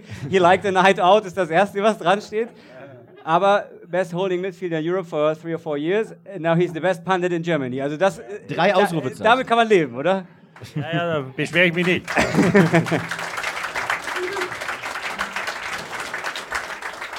Habt ihr noch, habt ihr noch viel miteinander zu tun? Ich habe nämlich nachgeschaut, mit wem du insgesamt am meisten Zeit auf dem Platz Ja. verbracht hast. Spieler Nummer 1, Sami Hübje. Ja, Nummer 2, Jamie Carragher. 250 Spiele gemeinsam. ja. Nee, mit Kerr habe ich noch äh, äh, regelmäßig Kontakt. Äh, Sammy hat, äh, ist kein großer Sprecher. Also bei dem Ja, kann es ja, aber sein. deswegen schreibt er nur. Ja, ja, bei Sammy kann es ja sein, dass du mal anrufst, dass er abhebt und trotzdem nichts sagt. ähm, deswegen rufe ich ihn gar nicht mehr an. Ähm, aber mit Kerr habe ich regelmäßig Kontakt. Ähm, läuft er bei uns auch das Monday Night Football, schaue ich gerne an. Ähm, hat sich das super gemacht, also macht einen, macht einen tollen Job und war ein herausragender Spieler. Also er war nicht der talentierteste, aber er hat ein Herz gehabt wie ein Löwe und er ist ja in dem Finale, ist er, glaube ich, fünf oder sechs Mal runter mit Krämpfen. Und jeder, der mal gespielt hat, äh, der mal einen Krampf gehabt hat, der weiß, wie schwer das ist, den rauszudrücken und da weiterzumachen. Dann kam die nächste Flanke, musste sich wieder strecken, dann war er wieder ähm, am Boden gelegen und ähm, ja, er hat eigentlich das verkörpert, was uns ausgemacht hat, dass, er, dass wir nie aufgeben, dass wir immer bis zum Ende spielen. Und äh, ja, dann brauchst du natürlich das nötige Glück. Gelächter bei den Elfmetern. ähm, also er war ja drei Meter vor der Linie, unser Torwart. Und äh, Spaghetti Legs hat man hinterher immer gesagt. ja, äh, die, ja, aber er ist ja mit jeder Verzögerung von Pirlo und Shevchenko ist einen Schritt weiter nach vorne gekommen. Und es war ein spanischer Schiedsrichter damals, Mejuto González, werde ich nicht vergessen, weil wir hätten elf Meter haben können oder müssen in der ersten Hälfte. Und wir hatten ja einige Spanier und die haben den immer richtig beschimpft in der zweiten Hälfte. Und vielleicht hat das, ähm, vielleicht hat das mit einem Ausschlag gegeben, dass er gesagt hat, naja, vielleicht hätte ich den Elfmeter geben sollen, jetzt lassen wir den mal ein bisschen, ein bisschen vorkommen. Wie, war ja Aber- wie, ein- wie ein Handballtorwart. Aber Dancing Dudek ist ja so das prägende Bild dieses äh, Champions League-Finals. Hattet ihr das im Training zuvor bei ihm irgendwann mal gesehen oder bei Nee, das hat ihm, das hat ihm Kerrer, glaube ich, vor dem Elfmeterschießen, hat er, glaube ich, Ja, der mal Bruce gesagt. Glaube ich, erwähnt. Der Genau, Grobbelaar hat das in den ja. 80ern gemacht. Und Kerrer hat ihm das vor dem Elfmeterschießen gesagt. Wir haben auch keine Elfmeter trainiert das ganze Jahr. Also weder die Schützen noch die, noch die Torhüter. Und, ähm, und Jersey hatte eine, hatte eine schwere Zeit ja in dem Jahr. Also der kam ein Jahr vorher, glaube ich, oder zwei Jahre vorher, das erste Jahr sehr gut gehalten, das zweite Jahr er nicht so gut gehalten. Und das kam er dann auch im Sommer, kam Pepe Reina äh, als neuer Torwart. Ähm, und deswegen äh, möchte ich sagen überraschend, aber als wir ins Spiel gingen, da waren wir weit davon entfernt zu sagen, unser Torwart, der schoss ja vor Selbstvertrauen, ähm, weil er, wie gesagt, äh, wir haben da gegen United mal zu Hause verloren in dem Jahr kurz vorher. hat er zwei Tore mit verursacht und er war nicht, äh, er hatte nicht die Form, die er hatte, als er, als er zuerst kam. Und das war das, deswegen war das natürlich wunderbar, dass er den Finale so hervorragend gehalten hat und die Elfmeter, ähm, dass er ja damit davon kam, regelwidrig, muss man sagen, oder leicht regelwidrig, Aber Elfmeter zu halten. die Party danach, die war natürlich legendär in Liverpool. Also zumindest du warst dabei. Ich habe es nur gelesen. Die Fanshops hatten geschlossen, weil die Mitarbeiter sich geweigert haben zu arbeiten. Die wollten lieber Okay. mitfeiern, haben sie gesagt. In Liverpool in einigen Pubs ist das Bier ausgegangen und Ja. 20 Prozent aller Liverpooler haben Urlaub genommen. Ja. Das ist relativ wenig, denkt man, aber 20 Prozent in Liverpool ist schon eine Menge. Leo, hast du jemals ein verrückteres? Nee, ich wollte nochmal verbale Blumen verteilen. Ja, bitte. Auch wenn es komisch klingt. Er hat den Elfer ja verletzt geschossen. Ja. Ne? Also er hatte ja einen, was, war er gebrochen oder angebrochen am Mittelfuß? Ja, ein, ein Ermüdungsbruch, ja. Also das ist ja, muss man auch mal erst machen. Ne? Ja. Und dann noch feiern. Und, ja, und mit dem Fuß auch noch feiern. Ja. Nee, also an dem, an dem Abend war, ähm, wurde natürlich noch ein bisschen gefeiert, aber in der Türkei ist man eine Stunde, zwei voraus. Das heißt, äh, das Spiel war, glaube ich, Ortszeit nach Mitternacht erst zu Ende. Das heißt, es war zwei oder drei, bis wir ins Hotel kamen. Und wir sind dann in der Früh um acht oder neun schon zurückgeflogen. Aber dann hat es geheißen, bis in die Stadt äh, wird es mit dem Open Top Bus wird's zwei Stunden dauern. Das hat dann, glaube ich, fünf gedauert, weil bis zu eine Million Leute da waren. Und äh, ja, die äh, saßen auf Häuserdächern und, und ähm, die Füße sind runtergebaumelt. Das war Wahnsinn, was da, was da Leute da waren und von sechs Monaten bis äh, 95 Jahre einfach die Freude der Leute zu sehen, weil sie hatten 21 Jahre warten müssen auf den fünften Erfolg. Und das war natürlich, ähm, wenn man dann so viele ähm, äh, glückliche Leute sieht in allen Altersgruppen, ähm, das sind einfach Momente, die man, die man nie vergisst. Was passiert heute, wenn du durch Liverpool laufen würdest? Also sprechen dich die Leute, ist das, wie ist das in England? Sprechen einen die Leute da offensiv an oder gucken sie erst nur so ein bisschen? Wie, wie muss ich mir das vorstellen, wenn Didi Hamann durch Liverpool läuft? Äh, Ich war jetzt länger nicht da. Ähm, ich, ich, ich weiß es nicht. Also man wird natürlich schon das eine oder andere mal angesprochen. Aber wie gesagt, ich war jetzt einmal dort zum Bayern-Spiel, ist glaube ich drei oder vier Jahre her. Ähm, Im Champions League. 19, ja. glaub 19, ich, ja. Also seitdem war ich nicht mehr da, vorher auch, äh, zwei, drei Jahre nicht. Ähm, ja, es wird schon sein, dass man das ein oder andere mal angesprochen wird. Aber die sind da sehr, ähm, also damals zu meiner Zeit, als ich gespielt habe, war es ja mit äh, den äh, Kamera, Zum Glück, ne? war es ja noch nicht so. Ja. Und die wollen oft, wollen sie eigentlich nur die Hand schütteln. Und Mhm. wollen, und die, und es ist ja so, in Deutschland, wenn ein Spieler kommt für 20 Millionen, dann sagen die Leute, na, er soll erst mal sagen, dass er 20 Millionen wert ist. Wenn du nach England gehst für 10 oder 15 oder 20 zu der Zeit, dann sagen die Leute, der kostet 20, der muss gut sein. Das heißt, da ist eine komplett andere, andere Denke.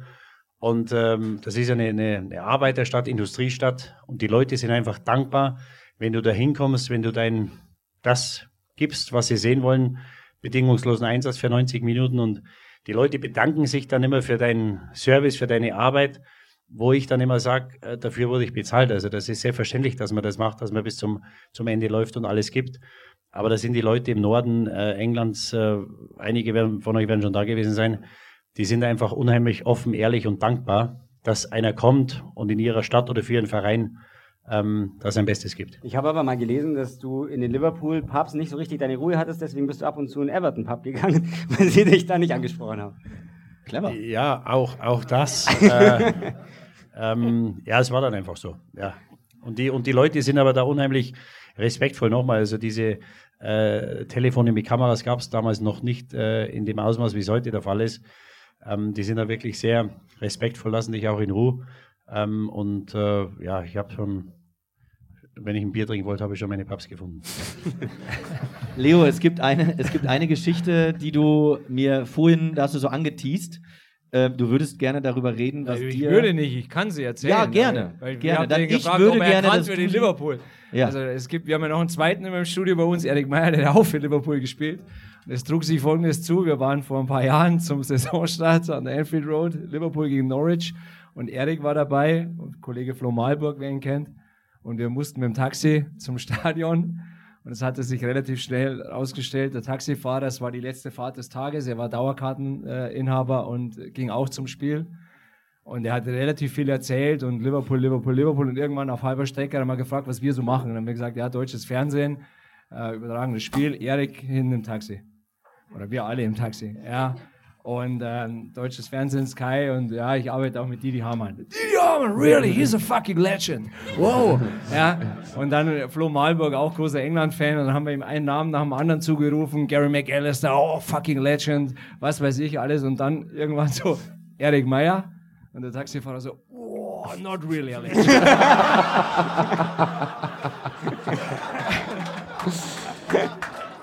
wir haben dann Erik geoutet. dann war er auch total begeistert. Oh, the big Dutchman in my camp. und das Beste war, er hat dann, glaube ich, fünfmal Big Dutchman gesagt. Dann ist er ausgestiegen, um ein Foto zu machen und war zwei Köpfe größer als Erik War wirklich genau so. Ehrlich. Was ich, ja, was ich ja übrigens, wo wir gerade über Erik Meyer äh, gesprochen haben, es gibt ja wirklich viele Bund ehemalige Bundesligaspieler, die es auch nach Liverpool verschlagen hat. Äh, ich habe mal vorhin noch schnell nachgeguckt, du hast ja die Nummer 16. Weißt du, wer vor dir die 16 hatte beim FC Liverpool? Äh, äh, das äh, weiß jetzt nicht, der Erik wollte sie. Das kann sein. Auf jeden Fall, Erik hatte sie nicht. Es gab einen anderen, ich weiß nicht, ob ihr beide das wisst. Es gab einen Bundes ehemaligen Bundesliga-Stürmer, der auch Ah, sein Glück versucht hat. Sean Dundee, ja. Richtig. Ja. Du hast die Nummer 16 bekommen. Vom Torkrokodil Sean Dundee. Viele Grüße nach Karlsruhe. Das war eine große KSC-Zeit auch gehabt, ja. Also in Liverpool, was ich da erzählt habe, über ihn, da war er nur Krokodil. Muss kein Tor. Er hat kein Tor erzielt in der Saison, wo er da war. Richtig- Dundee? Ja, oder? Ich glaube, ich habe Äh, 0 oder Ich weiß 1. es nicht, aber Sie sprechen nicht äh, so gut über ihn. Ja, okay. Bei der nächsten Taxifahrt, Leo, frag mal nach. Bitte. Die, die Sean die Geschichte können wir uns vielleicht von dir in der, in der Pause jetzt anhören, denn wir ähm, machen eine Viertelstunde, eine kurze Erfrischung. Wer rausgehen möchte oder was bestellen möchte. Ähm, viel Spaß dabei. Wir werden gleich mit dir weitersprechen, mit euch weitersprechen, denn Didi hatte natürlich auch eine Zeit in der Nationalmannschaft und er ist ein oft zitierter, gerade sehr viel zitierter TV-Experte. Auch darüber sprechen wir. Viertelstunde Pause. Bis, gleich. Bis gleich.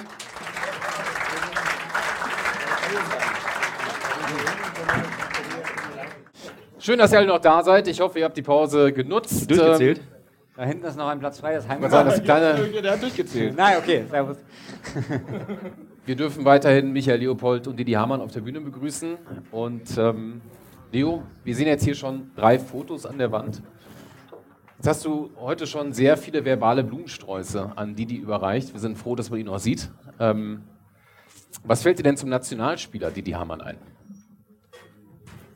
Ein verlorenes WM-Endspiel.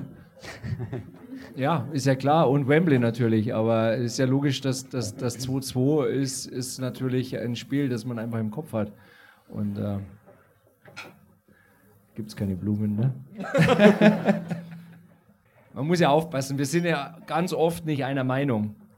Aber ich, für, die, für die Jüngeren ist es, glaube ich, schon, schon so, dass man das manchmal immer noch rausstellen muss. Was die, die einfach am Platz geleistet hat, war einfach outstanding. Es war einfach ein super Fußballer, einfach ein super Spieler. Und äh, es gehen ja auch viele, ich benutze den Begriff Experten, gerne mal mit ihren, mit ihren Titeln hausieren. Und bei Didi ist immer so, den reduziert man auf einen Champions League-Titel. Aber was Didi alles gewonnen hat, haben halt auch nicht mehr viele am Schirm. Und deswegen ähm, ja, was soll ich sagen? Er war einfach ein überragender Fußballer und natürlich war er zu Recht Nationalspieler. Wembley, äh, das letzte Tor, klar, aber selbstverständlich hat er halt eben auch das Pech und da bist du ja nicht immer für verantwortlich. Ich meine, bei Chelsea beispielsweise, ne, dass, dass, Ter dass Terry ausrutscht am Elfmeterpunkt und Ballack ist, ist kein Champions League-Sieger und wird dann hinterher als unvollendet bezeichnet. ist halt ein Witz eigentlich. Ne? Ich meine, was kann der dafür? Und ja, Didi hat halt das Pech gehabt, dass er einfach in einem verlorenen WM-Endspiel auf dem Platz war. Aber er war ja einfach ein herausragender Fußballer. Wie oft denkt man, Jetzt wird es fast ein bisschen zu viel, glaube ich. Ne? Jetzt müssen wir ein bisschen aufpassen. wie, wie oft denkt man noch an so ein Spiel oder ist das komplett abgehakt, weil du zum Glück so viele andere Titel auch gesammelt hast? Nee, nee, das, äh, die, an, an die Verlorenen, ich habe Gott sei Dank nicht so viele verloren, ähm, aber an die Verlorenen erinnerst du dich länger als ähm, an die Gewonnenen. Und ich, ich hatte damals eine Riesenchance, 60 Minuten stand 0-0, ähm, wo man der Marco Bode den Ball reinspielt, nehme ich super mit. Und dann schieße ich aus 18 Meter, muss ich von 10 Mal, muss ich 8 oder 9 Mal das Tor treffen. Und da muss ich, von denen muss ich wahrscheinlich 6 oder 7 sollten reingehen. Und dann kam Lucio von der Seite, grätsch, und dann hatte ich etwas Angst, dass wenn ich runterkomme, mit dem Rechten, dass er mich trifft, dass ich stehe und dann, ja, dann ist erstmal drei oder sechs Monate Pause. Und das hatte ich ein bisschen im Hinterkopf. Und dann habe ich den Ball 20 Zentimeter drüber geschossen. Aus 18 Meter, wenn wir da 1-0 in Führung gehen, ähm, dann bin ich mir fast sicher, gewinnen wir das Spiel. Und das hat mir noch Wochen und Monate, hat mir das, äh, hat mir das schlaflose Nächte ähm, beschert. Wir springen jetzt mal zwei Jahre zurück, also vom WM-Finale 2002 ähm, zum Tiefpunkt des deutschen Fußballs. Sehr oft zitiert. ähm, auch jüngst nach Katar ist dieses, ja, diese, diese Brandmarkung irgendwie nochmal hochgeholt worden. Wir haben jetzt äh, von, von dir heute gehört, Leo, dass Franz Beckenbauer Didi Hamanns äh, Fußball-Sachverstand ähm, gelobt hatte. Ich glaube, es gibt keinen größeren, der das tun könnte. Und Didi, du hast ähm, vor dem Turnier ähm, der EM 2000 hast du eine schon entscheidende Rolle gespielt, äh, weil du hast innerhalb der Mannschaft eigentlich eine Meuterei angeführt. So liest man es mhm. zumindest. Ähm, Erich Rebeck sehen wir hier ganz rechts im Bild. Ja. Ich sag mal so, er hat damals ein DFB-Casting nicht wirklich gewonnen als äh, Bundestrainer, sondern er ist quasi die letzte Möglichkeit gewesen. Ähm, es waren große Namen im Gespräch, unter anderem auch Otto Rehagel. Und es war eine Truppe, die vielleicht auch wie bei den da Bayern damals nicht so wirklich äh, zusammengepasst hat. Und Lothar Matthäus äh, wurde zurückgeholt, ich glaube mit 38 Jahren. Mhm. Und ihr habt ähm, bei einem Trainingslager auf Mallorca dann ja. eigentlich entschieden, wir müssen Matthäus in die erste Reihe schieben und Ribbeck muss raus. Stimmt das? Ja. so eine lange Frage. ja. Aber klar. Gut, das war's nee. für heute. Also, Lothar hat damals schon in Amerika gespielt und das war dann zwei Wochen oder was vom, vom ersten Spiel. Und der hatte eine Oberschenkelverletzung auch noch. Und äh, wir sind mit Erich, das, der hat mit Sicherheit seine äh, Qualitäten, hat in Leverkusen eine große Zeit gehabt und äh, wir sind als Mannschaft, ich will das gar nicht auf den Erich reduzieren, wir sind als Mannschaft einfach nicht vorwärts gekommen. Wir hatten das Gefühl, ich war das natürlich nicht alleine, ähm, da war Markus Babbel dabei, der Jens Hermes, dass wir gesagt haben, wir müssen was machen. Und ähm, wir hätten zwei Fliegen mit einer Klappe schlagen können, wenn der Lothar das gemacht hätte. Dann hätte man einen neuen Trainer gehabt und der Lothar hätte nicht mehr gespielt. ja. Und ja, genau, ja. Weil, wie gesagt, verletzt war und der sagt, nee, nee, bis zum ersten Spiel, der hat nicht trainiert. Dann sagt er, ich trainiere jetzt, in zehn Tagen kann ich wieder trainieren, dann trainiere ich zweimal, dann, äh, dann geht das schon. Und dann habe ich gesagt, Lothar, wir hatten äh, die Rumänen, die Engländer und, glaube ich, Portugiesen in der Gruppe. Und äh, es ist ja so, dass du in der Europameisterschaft keine, damals waren nur 16 oder 24 Mannschaften, da gibt es keine Warmmachspiele. Das heißt, in der Europameisterschaft ins, in die K.O.-Phase zu kommen, ist schwerer wie bei der Weltmeisterschaft. Weil in der Weltmeisterschaft hast du eineinhalb Mannschaften, die du schlagen solltest oder schlagen musst. Ja, und mit vier Punkten heutzutage kommt da zum Teil der dritte noch weiter. Das heißt, es ist ja fast unmöglich in der Weltmeisterschaft, obwohl sie es zweimal geschafft haben, dass, man, dass man nicht weiterkommt. Deswegen sind und, bald noch mehr Mannschaften dabei. Ja, das ist wirklich ja, ja.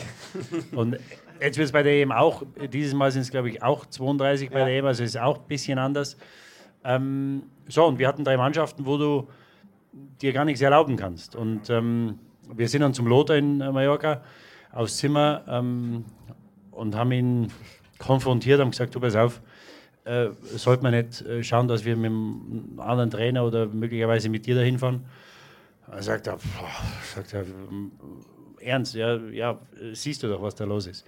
Dann sagt er, wenn wir es machen, müssen wir den Franz anrufen.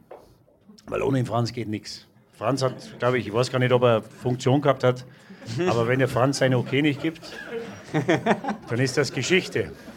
Und dann hat er angerufen, hat das Telefon genommen, angerufen, Lautsprecher, ja, Franz, ich bin's, hat ein bisschen Smalltalk gemacht, sagt der Franz, du folgendes. Ähm, hat er gesagt, du, wir sitzen hier drei Jungs hier und mit dem Erich geht das nicht weiter.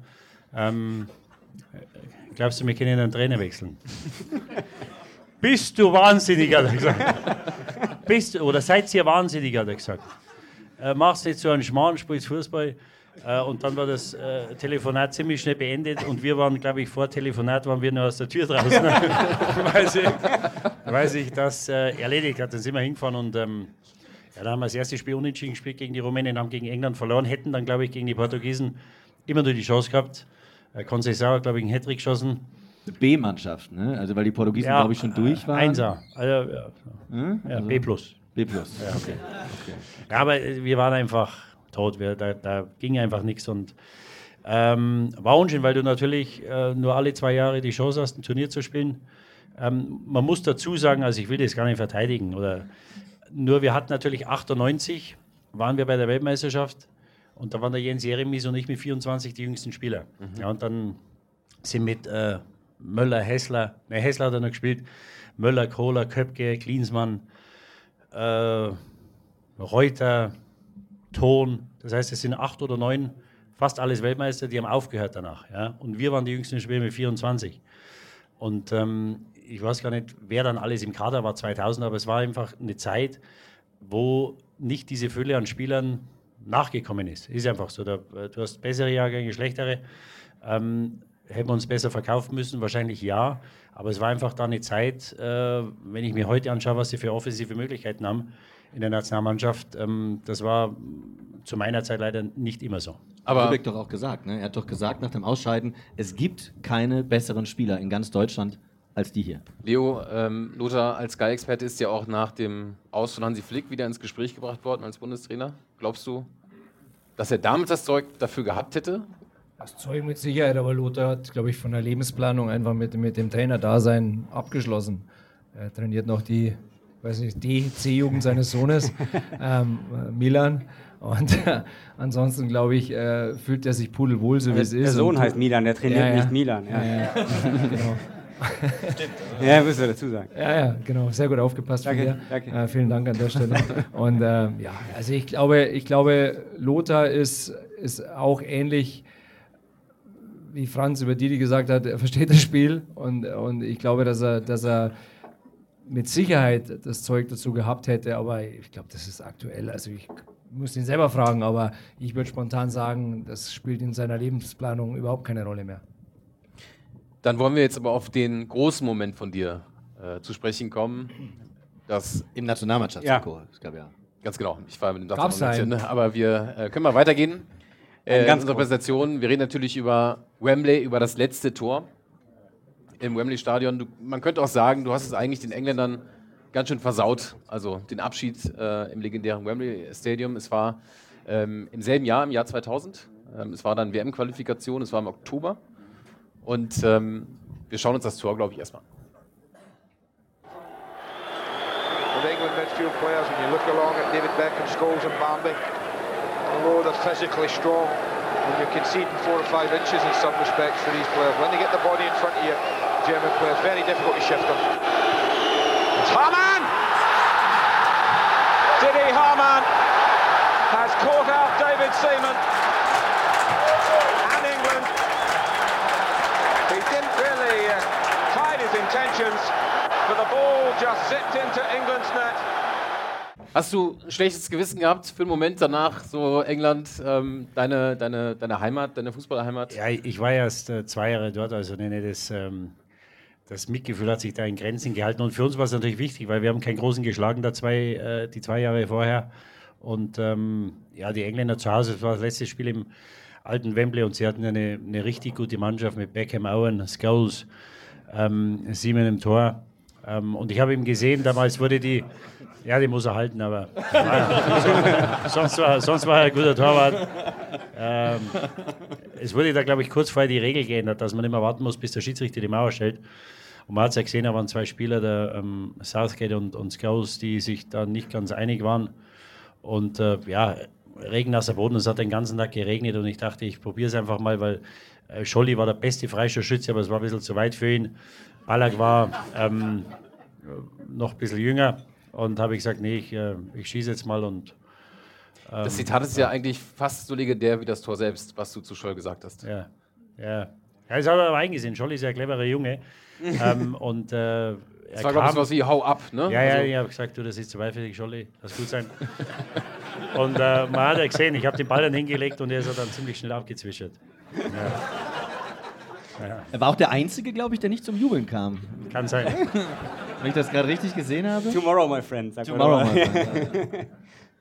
Es gab ja dann eine große Abstimmung, auch wie ähm, die Brücke zum neuen Wembley Stadium äh, benannt werden sollte. Und ähm, du bist ja dann fast auch am Ende gewählt worden. Also das ist ja, wäre eigentlich dein Denkmal gewesen. Was die leider verwehrt. Ja, so weit geht die, die Freundschaft oder die, die Fairness der Briten dann doch nicht.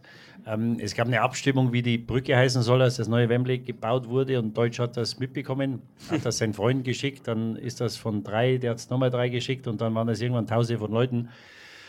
Und die Engländer, äh, die interessieren sich oder die konzentrieren sich auf, auf das Wesentliche, äh, soll man sagen. Deswegen war denen relativ egal, wie die Brücke heißt. Und die haben halt da nur sporadisch abgestimmt und dann waren irgendwann tausende von Stimmen für, für mich. Und dann wurde das aber doch ähm, ja, der, der, Modus geändert. Es, äh, es gab in den 50er oder 60er Jahren gab es mal eine Fake-Up-Finale, wo zwei rivalisierende Fangruppen aufeinander los sind und da ist ein Schimmel äh, dazwischen und hat da äh, die Leute vor, vor größerem Unheil bewahrt und ähm, deswegen ist es oder war es dann die White Horse Bridge und äh, ist auch gut so. Wir haben noch jemanden gefragt über deine Zeit in England, natürlich äh, denjenigen, den wir gerade schon gehört haben, der das Spiel kommentiert hat, Martin Tyler, mhm. kennst du wahrscheinlich auch. Hier seine Antwort zu dir und vor allem zu diesem Tor in Wembley. Didi Harman, oh gosh, lots of memories. Outstanding career in English football. And then, of course, there was Wembley, the um, the fateful game, the famous game for um, for Diddy. Uh, I've just watched it, uh, the goal on YouTube. Uh, the commentary's still there, myself and Andy Gray, and I guess now with all the the years gone by, the thing that struck me most is that um, the broadcasters we weren't caught out quite as much as England were. No sort of defensive line in place really, uh, which Diddy recognised and um, uh, a fine shot, taking advantage of the conditions, taking advantage, as I say, quick-witted. Well, it was a sharp decision to step up and take the free kick. It was um, a great, a great afternoon for German football, that's for sure. Um, I should mention, of course, as an Englishman, there, there was a return game um, in, the, in, the, group, and that happened um, in Munich and Germany scored one in that game as well, but England scored five. So um, a little bit of, of revenge there. Um, but a delight. I bumped into Didi a few times on the circuit. Always a pleasure to talk to. Always um, somebody who's got an interesting point of view. And I guess he continues to dine out on the day at Wembley when he scored the final international goal in that stadium. If he doesn't, he's missing a trick, but I'm sure he does. Martin Tyler, nicht nur, ich glaube, die größte englische Reporter, Kommentatorenlegende, sondern auch ein guter Freund von Mario, der uns immer wieder versorgt mit, mit Sprachnachrichten äh, und Anekdoten von Martin Tyler. Ähm, ja, wie, also wirst du da auch noch oft drauf angesprochen? In England? Oder äh, ist es eher so, ja, nee, verdrängen auch, die Kollegen auch in das? Deutschland, ja, in England, ähm, es hätte für einen Engländer wahrscheinlich mehr bedeutet, weil das ist was für die Geschichtsbücher und es war, wie gesagt, ein Quali-Spiel. Ähm, wir haben die Gruppe, wie es Martin Tyler gerade gesagt hat, trotzdem nicht gewonnen, weil die Engländer uns hier 5-1 äh, besiegt haben. Muss dann ins, äh, in die Playoffs, was wahrscheinlich der Engländer sagt, Blessing in disguise war. Ich glaube, es hat uns was Gutes getan, weil diese Ukraine-Spiele haben uns unheimlich zusammengeschweißt. Wir waren dort 1-0 hinten, hätten Pfostenschuss, hätten 2-0 ähm, in Rückstand geraten können mit Rebrov und äh, Shevchenko vorne und haben sie dann ähm, eine Woche später in Dortmund haben wir sie 4-1 geschlagen. Ballack hat, glaube ich, einen Hattrick gemacht. Und wir waren da kurz davor, dass wir gar nicht hinfahren. Also ähm, das wäre, gut, das, äh, heute 20 Jahre später wäre es vielleicht besser gewesen, wir wären die letzten zwei Jahre nicht hingefahren ähm, oder es hätte wenig Unterschied gemacht. Aber du willst natürlich nicht der Erste sein, der da nicht zu einer, zu einer Weltmeisterschaft fährt. Und das hat uns unheimlich zusammengeschweißt. Wir haben dann eine schöne Feier gemacht nach dem Ukraine-Spiel ähm, in Dortmund und ähm, haben gesagt, ja, jetzt fahren wir zur WM, jetzt soll uns erstmal einer schlagen. Hatten dann natürlich auch etwas Losglück, darf man nicht vergessen. Aber im Endeffekt war es, glaube ich, gut, dass wir nur Zweiter wurden in der Gruppe. Aber das Spiel äh, freut mich natürlich riesig, weil äh, eine absolute Koryphäe, der beste Kommentator über Jahrzehnte hat jetzt, glaube ich, aufgehört. Er ist nicht mehr bei Sky, das stimmt, genau. das hat man ja mitbekommen, aber er wird weiter schon Premier League ja. kommentieren, aber ich glaube für die Premier League selber. Ah, okay. Ja. ja. Nee, also äh, toller Kommentator und, und, mit Annie Gray, die haben ja damals auch für die Premier League unheimlich ja. viel gemacht. Also, da wurde ja das Spiel wirklich äh, reformiert und und global, muss man ganz, ganz klar sagen. Ja. Und ich habe mit ihm natürlich auch telefoniert und dann gesprochen auch über dich und er sagt, was so extrem äh, beeindruckend für ihn war, klar, Muttersprache er Englisch, ist klar, da kommst du meistens auf der Welt gut durch, aber dass jemand zwei Sprachen so gut spricht, um auf beiden Sprachen Experte sein zu können, weil wenn man Owen Hargraves anschaut, sagen Martin und ich, wenn wir uns sehen immer wieder, ist eigentlich der einzige Experte, der in jeder Sprache einen Akzent hat. Also ob er Deutsch spricht, da klingt er Englisch, wenn er Englisch spricht, klingt er Deutsch. Deswegen großer Respekt, hat Martin gesagt, vor dir, weil du das äh, in England so gut hingekriegt hast und auch so klingst scheinbar. Ja, es war immer, immer mit dem Grund, wenn du ins Ausland gehst, willst du natürlich die Kultur kennenlernen und, und die Sprache kennenlernen. Und äh, Englisch zu lernen ist wahrscheinlich etwas einfacher als für einen Engländer Deutsch zu lernen. Ähm, und deswegen war das für mich klar, dass, ähm, dass ich so schnell wie es geht äh, der Sprache mächtig werde.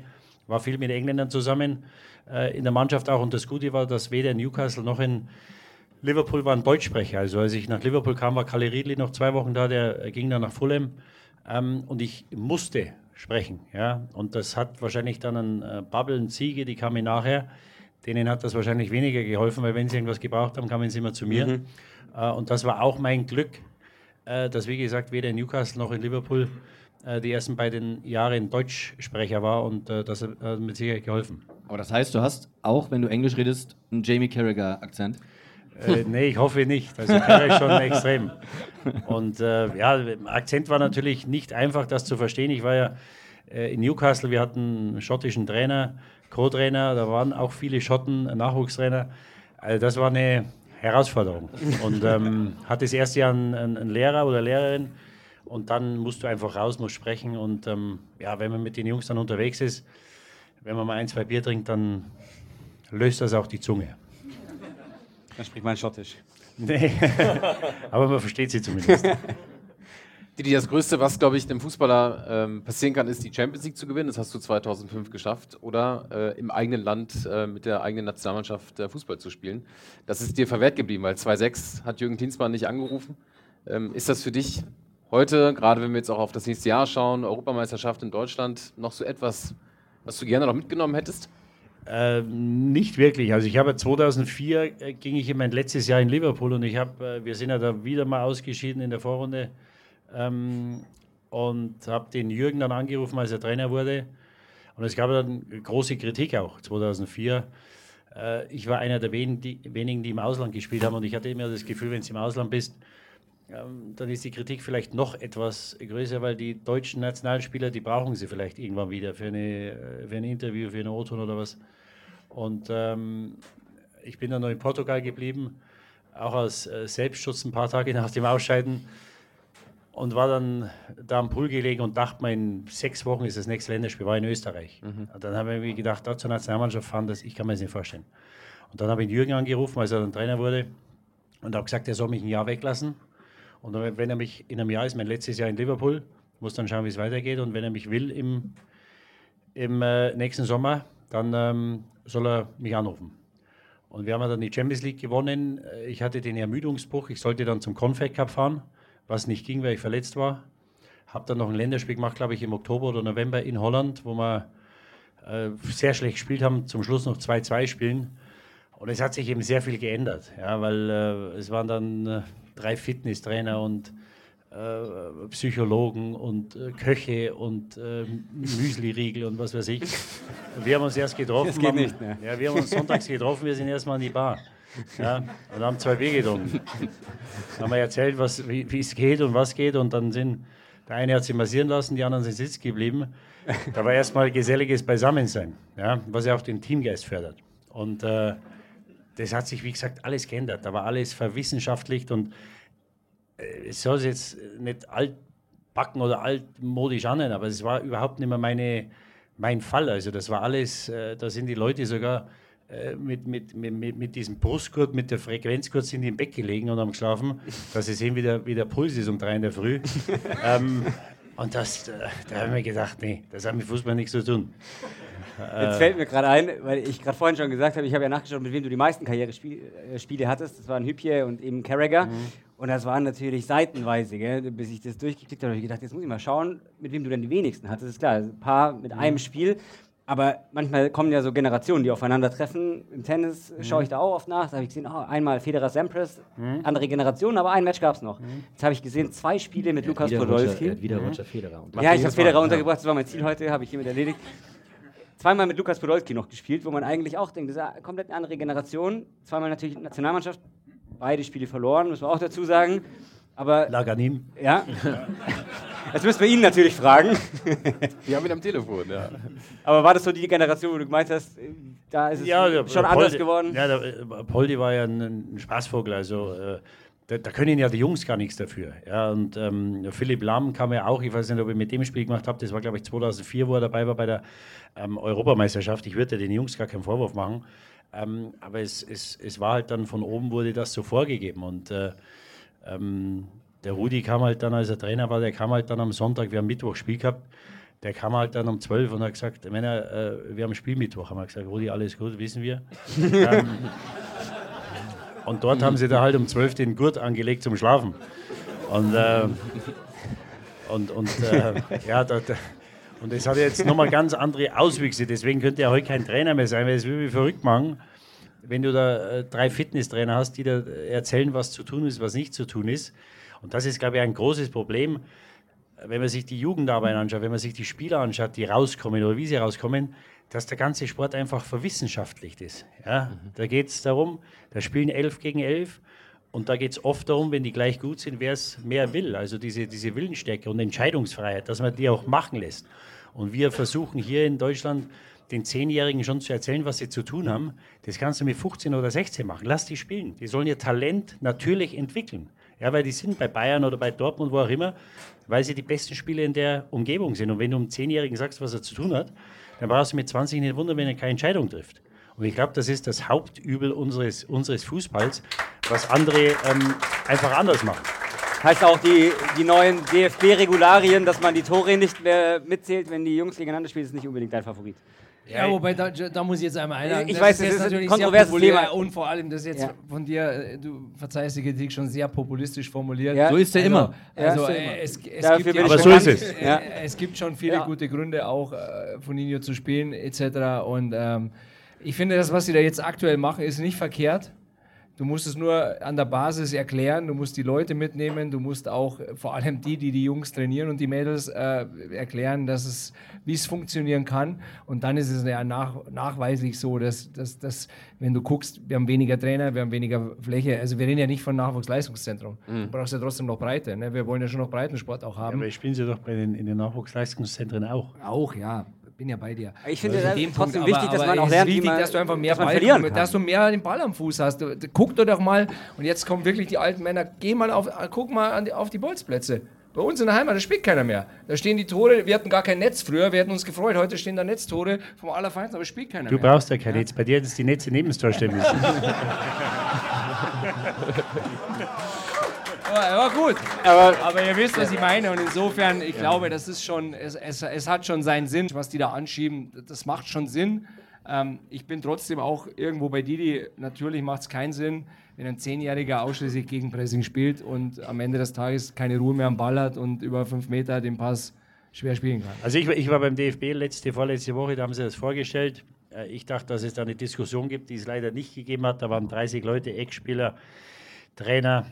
Ja, und, und die, ob das funktioniert, das wissen wir eh erst in zehn Jahren. Ja, aber die Frage ist, wir sagen jetzt, ah, die haben zu wenig Kontakte. Ja, aber vielleicht, äh, dann lese ich, und und es gibt übrigens Vereine, die da nicht mitmachen oder, oder ganze ähm, Bundesländer. Also da sind sie noch am Hakeln, weil es gibt einige Bundesländer, ich bin nicht drauf gekommen, er hat nicht gesagt, welche. Ich könnte mal, dass die Bayern äh, möglicherweise eins sind, die das nicht mitmachen wollen. Ja, ist Föderalismus, das heißt, sie können nur eine Vorgabe machen. Und es gibt auch schon Vereine, die zurückgezogen haben, die, die gesagt haben, wir machen das nicht mit.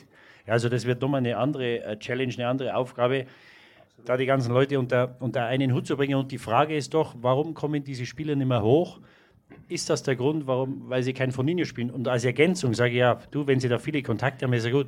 Aber es, das Spiel wird halt nicht auf vier Tore gespielt. Ist halt so. Ja, Wir und ergänzend sage ich ja, aber nur das zu spielen, sechs Jahre, ich weiß es nicht. Wir sind jetzt live dabei, wie ihr zwei sehr angeregt äh, diskutiert, ähm, ob es jetzt am Ende der Vereinsfußball ist oder der DFB. Es gibt aber auch äh, Momente, sicherlich auch sehr viele bei euch beiden privat, aber auch im beruflichen, wo ihr einfach das ganze Publikum bei Sky Das auch. Privat hat sich seit eben äh, erledigt. Aber ihr seht euch so oft, also du hast es Die eben gerade letzten noch- Tage war es mir fast ein bisschen zu viel. Ja. Aber gut.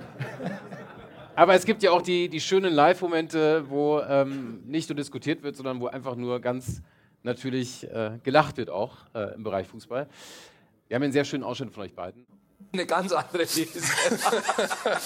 Willst du es unseren Zuschauern mitteilen, was du glaubst, was er in ein paar Jahren macht? Ein Ex-Kollege, der mit ihm lange gespielt hat, sagt mir, dass er Schauspielern will. Tatsächlich. Ja, also äh, entweder er bleibt in Turin, der einzige Verein, wenn er wohin geht, der will ja die Champions League gewinnen. Der geht ja nicht irgendwo hin, zurück nach Portugal, dass er nochmal portugiesischer Meister wird. Das Einzige, was ich mir vorstellen könnte, ähm, das wäre natürlich eine Riesengeschichte, wenn er zurück nach Manchester geht. Ja, das ist das Jeder Einzige, was, mir, was ich mir in Europa vorstellen kann. Äh, wenn nicht, dann könnte ich mir gut vorstellen, dass er zwei Jahre Amerika macht. Beckhams Team. Möglicherweise. Und dann wird er Schauspieler. Ja gut, also das, Dennis, wir mussten sehr lachen bei deiner These, gut, aber vielleicht Ich ist das gebe nur, weiter, ich gebe nur weiter, was mir erzählt wurde, aber aus, aus verlässlicher Quelle. Gut, also in diesem Sinne, das kommt auf Wiedervorlage und jetzt gucken wir in zu Leipzig morgen gegen Liverpool.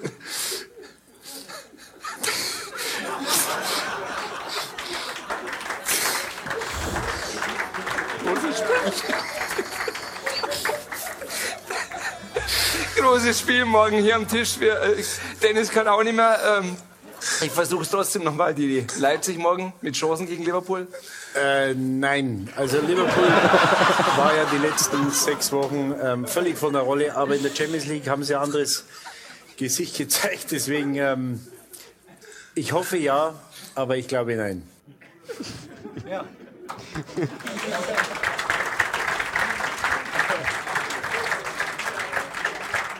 Jetzt muss ich natürlich die äh, klassische Interviewfrage stellen. Woran hat es gelegen? Äh, was war, nimmt uns mal mit. Ich weiß, es ist äh, Situationskomik, aber so ein bisschen. Die Situationskomik rührte daher, dass, ich weiß nicht wieso, wir, wir kamen auf Ronaldo zu sprechen und dann äh, sagt Didi, ich habe gehört, der will irgendwie nach Hollywood. Und dann sagt De- Dennis, hinter den, es war alles hinter den Kulissen, sagt irgendwie, wie, der will nach Hollywood. Ich habe von dem den letzten Werbespot gesehen, in Hanebüchen im Englisch, Ga, ganz schlecht geschauspielert. Und, und das war quasi auf dem Weg ins Studio. Und ich habe das so abgespeichert und da wir ja immer auch echt Spaß haben miteinander, dachte ich, jetzt gucken wir mal, ob es den Moment gibt, ob er ob er es erzählen will. Und ja, und äh, den gab es dann. Aber ich hätte nicht damit gerechnet, dass wir so zusammenbrechen und dass da fünf Minuten gar nichts mehr ging. Wie ist denn das? Ihr seid ja äh, privat, also ihr seid ja befreundet. Ähm, wie oft ist sowas auch hinderlich on air?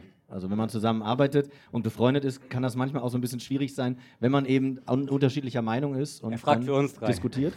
Ja, ich frage für ein paar Freunde, genau. Willst du antworten oder soll ich antworten? Jetzt ist die Frage, wer antwortet, genau. Also ich finde, dass es ein Vorteil ist, wenn man sich, wenn man sich kennt und mag. Und, und das, jetzt bin ich schon wieder bei verbalen Blumen. Was ja das Gute an ihm ist, er ist ja keiner, der, der, der keine andere Meinung zulässt. Ganz im Gegenteil. Und das ist, ist mir auch, ich finde es ja schön, dass man heute auch mal diesen Eindruck hier gewinnt. Ähm, klar, er hat oft Gedanken, die man nicht teilen muss.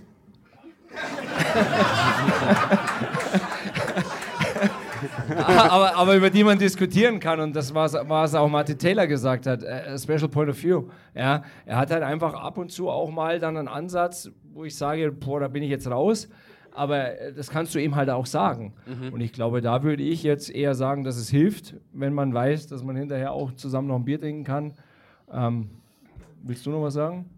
Sehr tief Luft geholt gerade. Das Nee. habe ich, das hab ich sofort gehört. Nee, also, das hilft natürlich, wenn du, äh, wenn du mit jemandem am, am Tisch äh, sitzt oder stehst, den du nicht leiden kannst. Das kann ja dann auch mal unangenehm werden. Und ähm, nee, wir verstehen uns und äh, Leo gibt mir auch Kontra. Das ist auch gut so, dass mal eine, äh, eine Diskussion oder vielleicht ein Streitgespräch gibt. Das gehört dazu, aber das muss man natürlich trennen, wie er sagt, wenn die Sendung vorbei ist. Ähm, dann äh, nicht immer, aber ab und zu trinken wir mal ein Bierchen und dann ist das vergessen und das, dann ist das kein Thema und ich würde ihm nie ähm, da irgendwie vorhalten, dass er mal widerspricht oder, oder andersrum. Also das, da geht es ja darum, dass wir dem Seher vielleicht ein, ein, ein, eine Sicht vermitteln, die er noch nicht gesehen hat und wenn er anderer Meinung ist, dann sagt er mir das auch. Das ist auch gut so. Wo kommt bei dir diese, also diese Entwicklung her, dass du, also wir haben jetzt gelernt heute, dass du immer schon ähm, auch eine klare Meinung hattest, dass du immer Fußballsachverstand hattest, aber Aktuell bist du, glaube ich, der meistzitierte Fußballexperte in Deutschland. Und das ist ja auch irgendwo eine, eine tolle Entwicklung. Äh, du hast Relevanz, du hast Reichweite. Weiterentwicklung. Weiterentwicklung.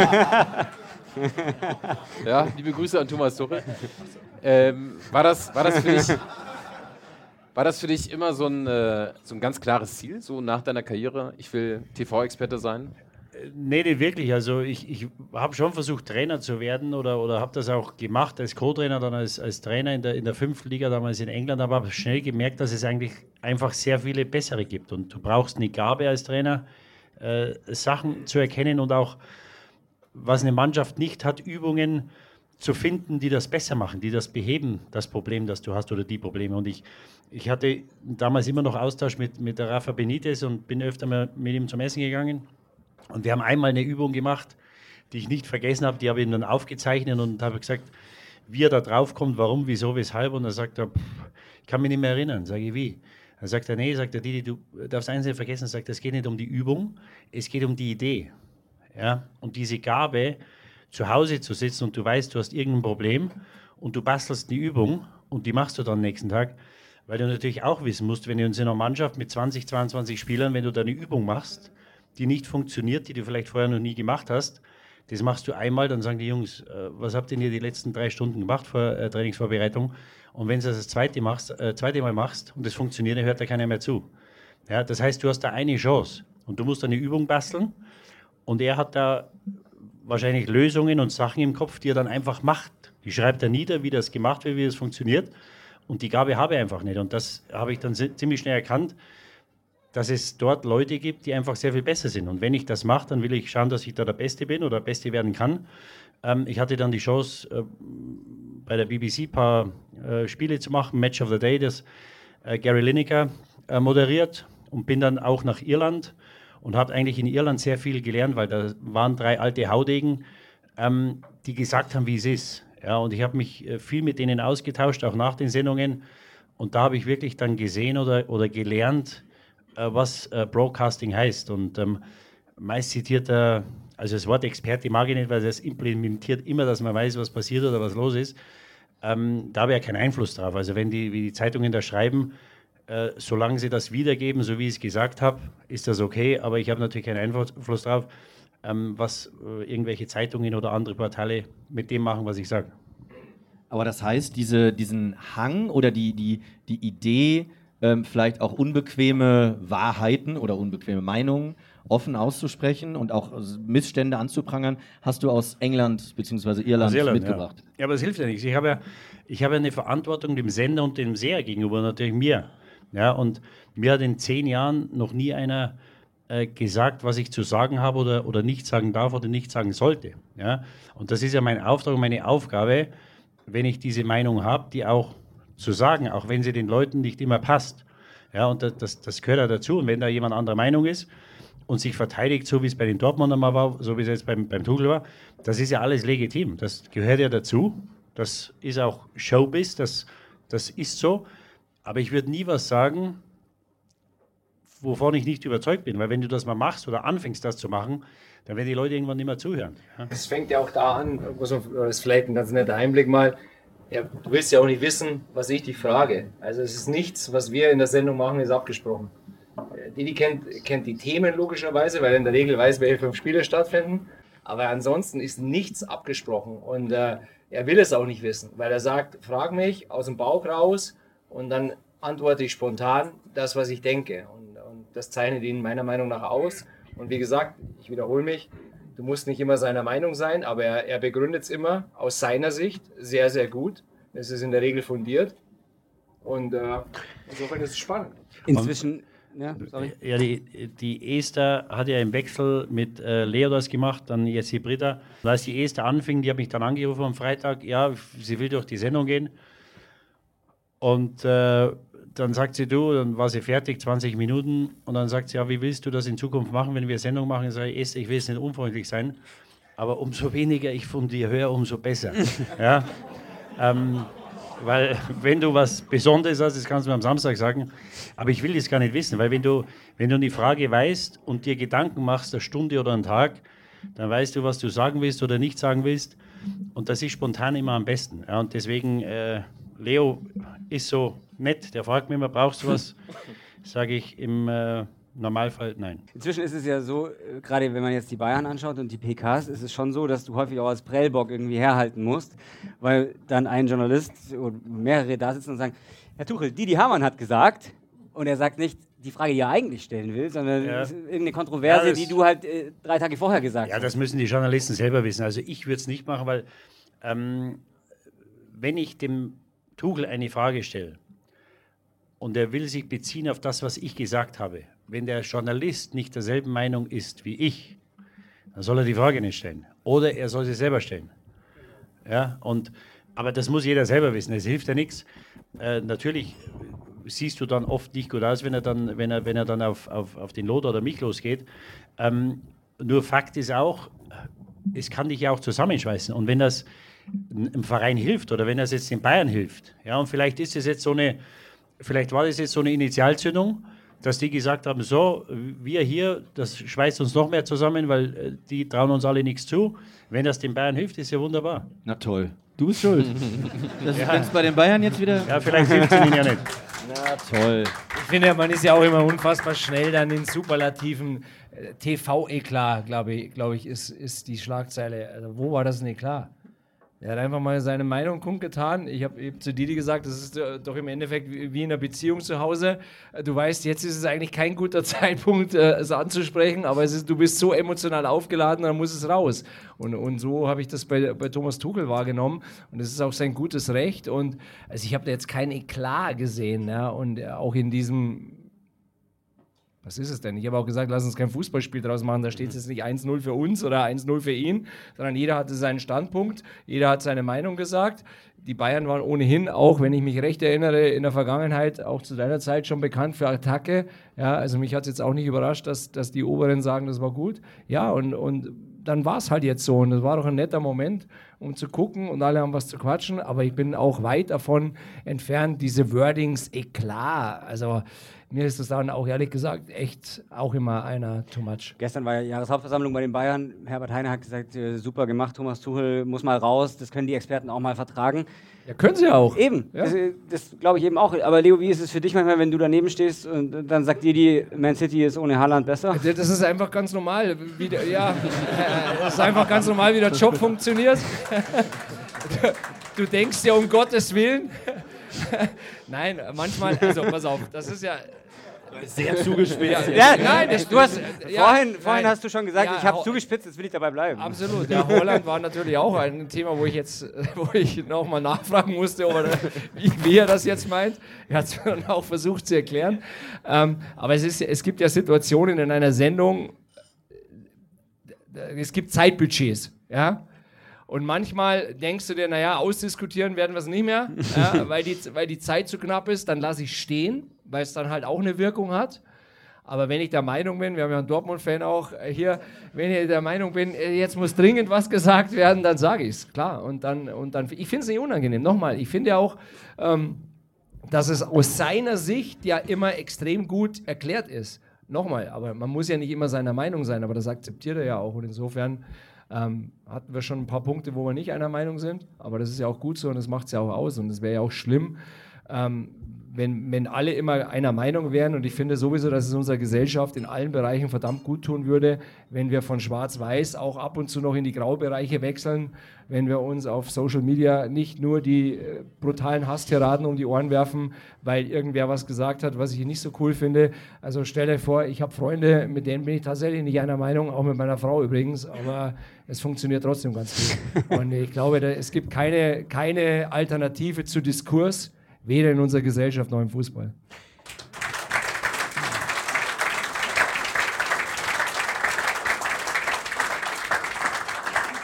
Zeit, Zeitbudget betrifft uns heute Abend leider auch. Ähm, deshalb wollen wir so langsam, wir wollen so langsam in die Zielgerade ein. Aber er, er hat gerade gesagt, ihr dürft überziehen. Äh, Hängt so ein bisschen von euch ab und von all den anderen Menschen hier. Ich Holle fragen, wann er hier uns rausschmeißt. Aber wir können es hinten raus noch mal so ein bisschen in die Länge ziehen. Wir haben bei Nachholspiel die schöne Tradition, dass wir am Ende ähm, unserer Folgen unsere Gäste immer fragen, was ist hängen geblieben. Und jetzt haben wir heute sehr viel von euch beiden gelernt und haben auch eure Freundschaft hier auf der Bühne erleben dürfen, die die mit dir über deine Nationalmannschaftskarriere als auch über die, Die vorhin am Bolzplatz gestorben ist. Nur nochmal.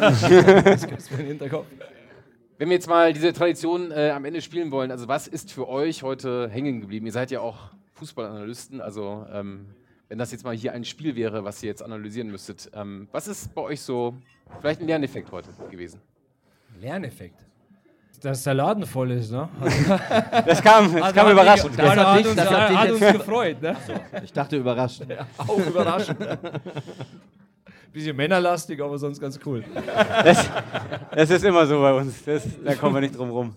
Aber war irgendwas dabei, was du vielleicht äh, von Didi, also was du noch nicht wusstest oder irgendeine, irgendein Kapitel seiner Karriere? Man muss ja immer ehrlich antworten. Um ehrlich zu sein, ich kannte gefühlt jede Geschichte. Insofern habe ich eher von euch gelernt, dass ihr, und das ist mal ein Kompliment, wie, wie top vorbereitet ihr seid und wie kleinteilig und wie intensiv ihr in den Archiven wühlt. Äh, Das äh, ist nicht selbstverständlich und ich, ich werte das als Respekt euren Gästen gegenüber und dafür würde ich einfach mal Danke sagen wollen.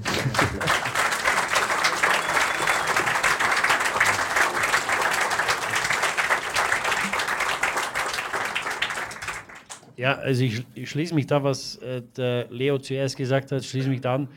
Äh, Montagabend äh, über 100 Leute hier, also es ist nicht selbstverständlich. Äh, und ich bin ja aufgewachsen in der Zeit in den späten 70er, 80er Jahren, wo der Fußballverein noch Anlaufpunkt war für alles. Ja, also wir hatten Jugoslawien, wir hatten Türken, Afghanen, Afrika, war alles da.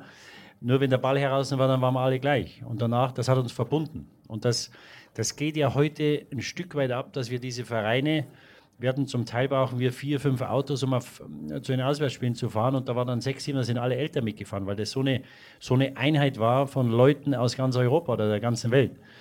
Und ähm, deswegen hat es mich so gefreut. Ich wusste ja nicht, wie viele Leute. Ich war ja mal hier. Das war am Nachmittag, da waren wir alleine hier. Ich hätte auch nicht gedacht, dass, dass die Hütte voll ist. Aber es ist ja schön, dass es sowas nur gibt, dass die Leute rauskommen, dass sie miteinander sprechen. Und, und die Kommunikation ist ja das, was das Leben lebenswert macht. Und da sitzen sechs, acht, da sitzen die Leute an der Bar. In der Pause unterhalten sich die Leute. Das ist ja das, was, wie gesagt, das Leben lebenswert macht. Und wir sind halt heute in einem Zeitalter mit den Social Media. Und ich habe immer das Gefühl, dass dieses, dieses Social Media den Leuten den gesunden Menschenverstand nimmt. Ja? Weil sie einfach nicht mehr rational denken und nicht mehr rational sich unterhalten ähm, und schnell, wie es Leo sagt, in, äh, es ausufert in Beschimpfungen und Beleidigungen. Und deswegen, ähm, ja, danke, Lob ist das falsche Wort an euch alle, dass ihr gekommen seid.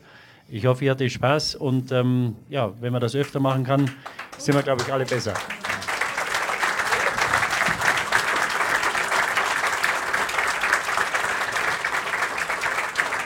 Der ein oder andere wird morgen im Job ganz komisch angeguckt, wenn der dem Arbeitskollegen erzählt, du, der Hammer, der ist eigentlich ganz nett. Darf ich zum Abschluss, wir kommen echt zum Abschluss. Ich habe noch eine Frage, die, ich hoffe, du nimmst mir nicht übel, weil ich will jetzt nicht zu sehr auf die Bayern-Thematik eingehen. Wir haben es echt versucht aufzuteilen, dass wir über alles sprechen und nicht nur über das Aktuelle. Aber du hast ja vor kurzem gesagt, dass du auch mit Thomas Tuchel in der Jugendauswahlmannschaft, glaube ich, zusammengespielt hast. Habt ihr privat irgendeine Art von Kontakt oder findet das alles wirklich nur so über die Medien statt, wie wir es alle sehen? Nee, nee, kein Kontakt. Also ich habe den das letzte Mal vor 30 oder 35 oder 33 Jahren gesehen, als wir in der U17, U18 Bayerischen Auswahl gespielt haben. War übrigens ein sehr, sehr guter Fußballer. Ähm, Libero damals, ähm, ähm, etwas langsam. Und dann war er damals Viererkette und ich glaube, das hat ihm nicht geholfen. Hat er, glaube ich, zweite Liga noch gespielt, aber er war wirklich vom Fußballerischen war er, war er hervorragend. Und ich will das auch nicht, weil der äh, Marco Rose, ähm, habe mich ja auch mal eingeladen letztes Jahr, als ich äh, sie kritisiert habe, vorletztes Jahr in Dortmund. Und die Sache ist die, weil er gesagt hat, der soll mal kommen, dann kann er ein Spiel anschauen, dann trinkt mal ein Glas Wein. Jetzt fährst du dahin und trinkst du ein Glas Wein und noch eins und noch eins und auf einmal hast du Sympathie für den Mann, weil ich glaube, das ist ein, ein herzensguter. Ich glaube, dass der, ich glaube, dass der Rose, ich glaube, dass der Rose ein richtig guter Typ ist. So ist Mit Nachholspiel entstanden. Mit dem, mit dem, mit dem, was ist so? So ist unser Podcast entstanden. Ach so, so. Also ich glaube, dass das ein richtig guter Typ ist, mit dem ich mich verstehen würde. Nur, wenn du dann Sympathie für den hast, dann sitzt du eine Woche später im Studio, dann spielt die wieder denselben Mist und dann sagst du, boah, eigentlich ist er ein netter Kerl. Ja, und, und dann bin ich befangen. Und dann bin ich in einer Situation, in die ich mich nie begeben würde. Deswegen würde ich auch nie, also ich habe einige Nummern, ähm, aber ich rufe da nie jemanden um einen Gefallen an oder frage ihn etwas, Du siehst sie natürlich ab und zu selten, weil ich selten im Stadion bin. Und bei Tuchel ist es genauso. Ich habe gar kein Interesse, er hat das ja auch verneint, ich habe gar kein Interesse, mit ihm zu sprechen. Weil es ist meine Meinung, wenn ich ihn sehe, dann schüttle ich ihm die Hand und, und unterhalte mich mit ihm. Aber ich will mit den Leuten und kann mit den Leuten nicht Freund sein, weil sonst könnte ich meinen Job nicht mehr machen. Ich glaube schon, dass das dein größtes Pfund ist, dass du wirklich sagen kannst, dass du, du hast ja nirgendwo Aktien drin. Ja, und äh, deswegen kannst du natürlich auch völlig, wie du sagst, unbefangen deine Meinung sagen. Nochmal, man muss sie nicht immer teilen, aber sie wird ja gehört und ich kann auch sagen, und das weißt du ja auch, das erzähle ich dir ja immer wieder, dass ich aus den Vereinen und aus der Szene schon sehr, sehr wohl zurückgespielt bekomme, ähm, wie, wie intensiv sie da zuhören und wie oft er auch recht hat. Ja, aber es gibt natürlich auch Situationen, da kannst du nicht sagen, dass er recht hat. Ja, da musst du halt vor deine Mannschaft, vor deinen Verein. Und wie gesagt, ich finde, das gehört dazu. Mir gefällt das. Ähm, ab und zu sage ich zu ihm, komm, heute machen wir mal ein bisschen ruhiger. aber vorher wird nichts geplant, deswegen weiß man nicht, was da Nee, aber das ist ja auch schon eine allgemeine Marschroute. Ne? Also, aber, aber die, nein, aber das ist sein größtes Pfund und das, das ist, ist übrigens auch in der, in der Szene nicht so selbstverständlich. Ne? Also klar, kriegt nicht immer jeder alles mit, aber der eine oder andere kennt den gut, dann wird nur über den gut gesprochen und so. Ich meine, sowas kommt vor, ist auch irgendwo menschlich, aber ich glaube, das ist tatsächlich sein größtes Pfund, dass er wirklich auf, auf Deutsch gesagt oder auf Bayerisch gesagt, der scheißt sich halt nichts. Und du hast vorhin schon gesagt, die, die das ist nun mal Showbiz, das gehört irgendwie auch dazu. Die Szene vor ein, zwei, drei Wochen, als Bayern in Dortmund eben gespielt hat, danach dieser, also jeder kennt sie, der glaube ich heute hier ist, als der Tuchel dann eben an den Sky-Tisch ging. Lothar stand da, du nicht. Lothar hat es relativ gefasst aufgenommen, hat selber fast ein bisschen schmunzeln müssen innerlich, hatte ich so das Gefühl. Wärst du ruhig geblieben oder hättest du dem Tuchel gern Konter gegeben in dem Moment? Das habe ich ja, nicht. Es ging ja, er war ja weg. Ja. Naja, er ist schon ein bisschen da geblieben und Sebastian hat ja dann auch mit ihm versucht, normal das Spiel zu analysieren und dann ist er aber immer wieder zurückgekommen. Und dann ja, hat er noch gefragt, warum so ironisch überhaupt? Ja, also er war schon vier, fünf aber Minuten wenn er so aufgeladen ist, hätte wahrscheinlich keinen Sinn gemacht. Also ich, ich hätte auch nichts gesagt, weil da, da gibt's ja, da muss man ihm dann die Bühne auch geben, die er, die er da hat oder die er da nutzen will. Und, und, und da gibt es ja keinen Sieger. Also wenn du dann anfängst, äh, zum Schluss artet das noch in ein Streitgespräch aus, das, da ist ja keinem geholfen und da muss man schon die Kontenance bewahren. Und ähm, wie gesagt, ich habe das äh, erst äh, später dann mitbekommen, was passiert ist. Aber ich glaube, dass der Lothar hervorragend reagiert hat, weil es, äh, er wollte aber sagen, dann ging er und dann war der Moment eh vorbei und deswegen ähm, äh, hätte ich, glaube ich, ich habe mir ganz gut im Griff, deswegen hätte ich wahrscheinlich genauso reagiert wie der Lothar. Also bei Tuchel versus Hamann gab es keinen Sieger. Bei euch beiden heute hier gab es auf jeden Fall einen Sieger und das waren wir, glaube ich, alle. Äh, vielen, vielen Dank. Ihr habt eben gerade schon die ganzen Leute. Gute Überleitung. Danke. Ja. Die, die, alte, die alte Gerhard Delling-Schule. Ja. Alte Gerhard Delling-Schule, genau, genau. Ich habe irgendwo gelesen, ihr beide seid wie Netzer und Delling, nur mit schöneren Haaren. Das fand ich auch.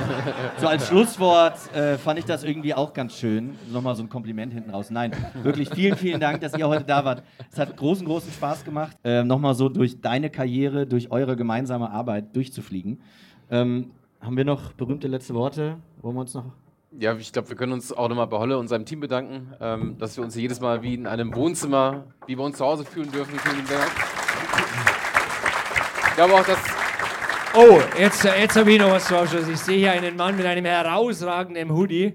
Der hat Musikgeschmack. Das muss ich natürlich schon noch loswerden. Ne? Sensationell und also, wenn er, eine, wenn er, eine, wenn er eine, ganz große Schwäche hat, dann ist es sein Musikgeschmack. wenn einer so lange in England lebt, dann denkst du dir, der kommt doch irgendwie mit, einfach mit einem coolen Musikgeschmack zurück nach Deutschland. Ne? Und er kommt mit Christeberg.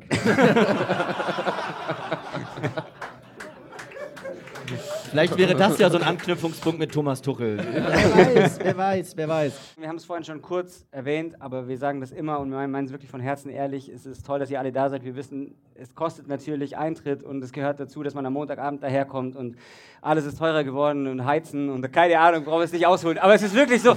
Wir haben, also es gibt wirklich Bands, die ihre ganze Tour absagen mussten und hier sind 100 Leute. Wir freuen uns echt extrem, das meine ich wirklich ganz ehrlich, dass ihr alle da wart. Deswegen vielen, vielen Dank und ich hoffe, wir können das wiederholen und ihr kommt wieder. Und für uns war es auf jeden Fall sensationell. Danke. Danke für den schönen Abend. Dankeschön. Dankeschön.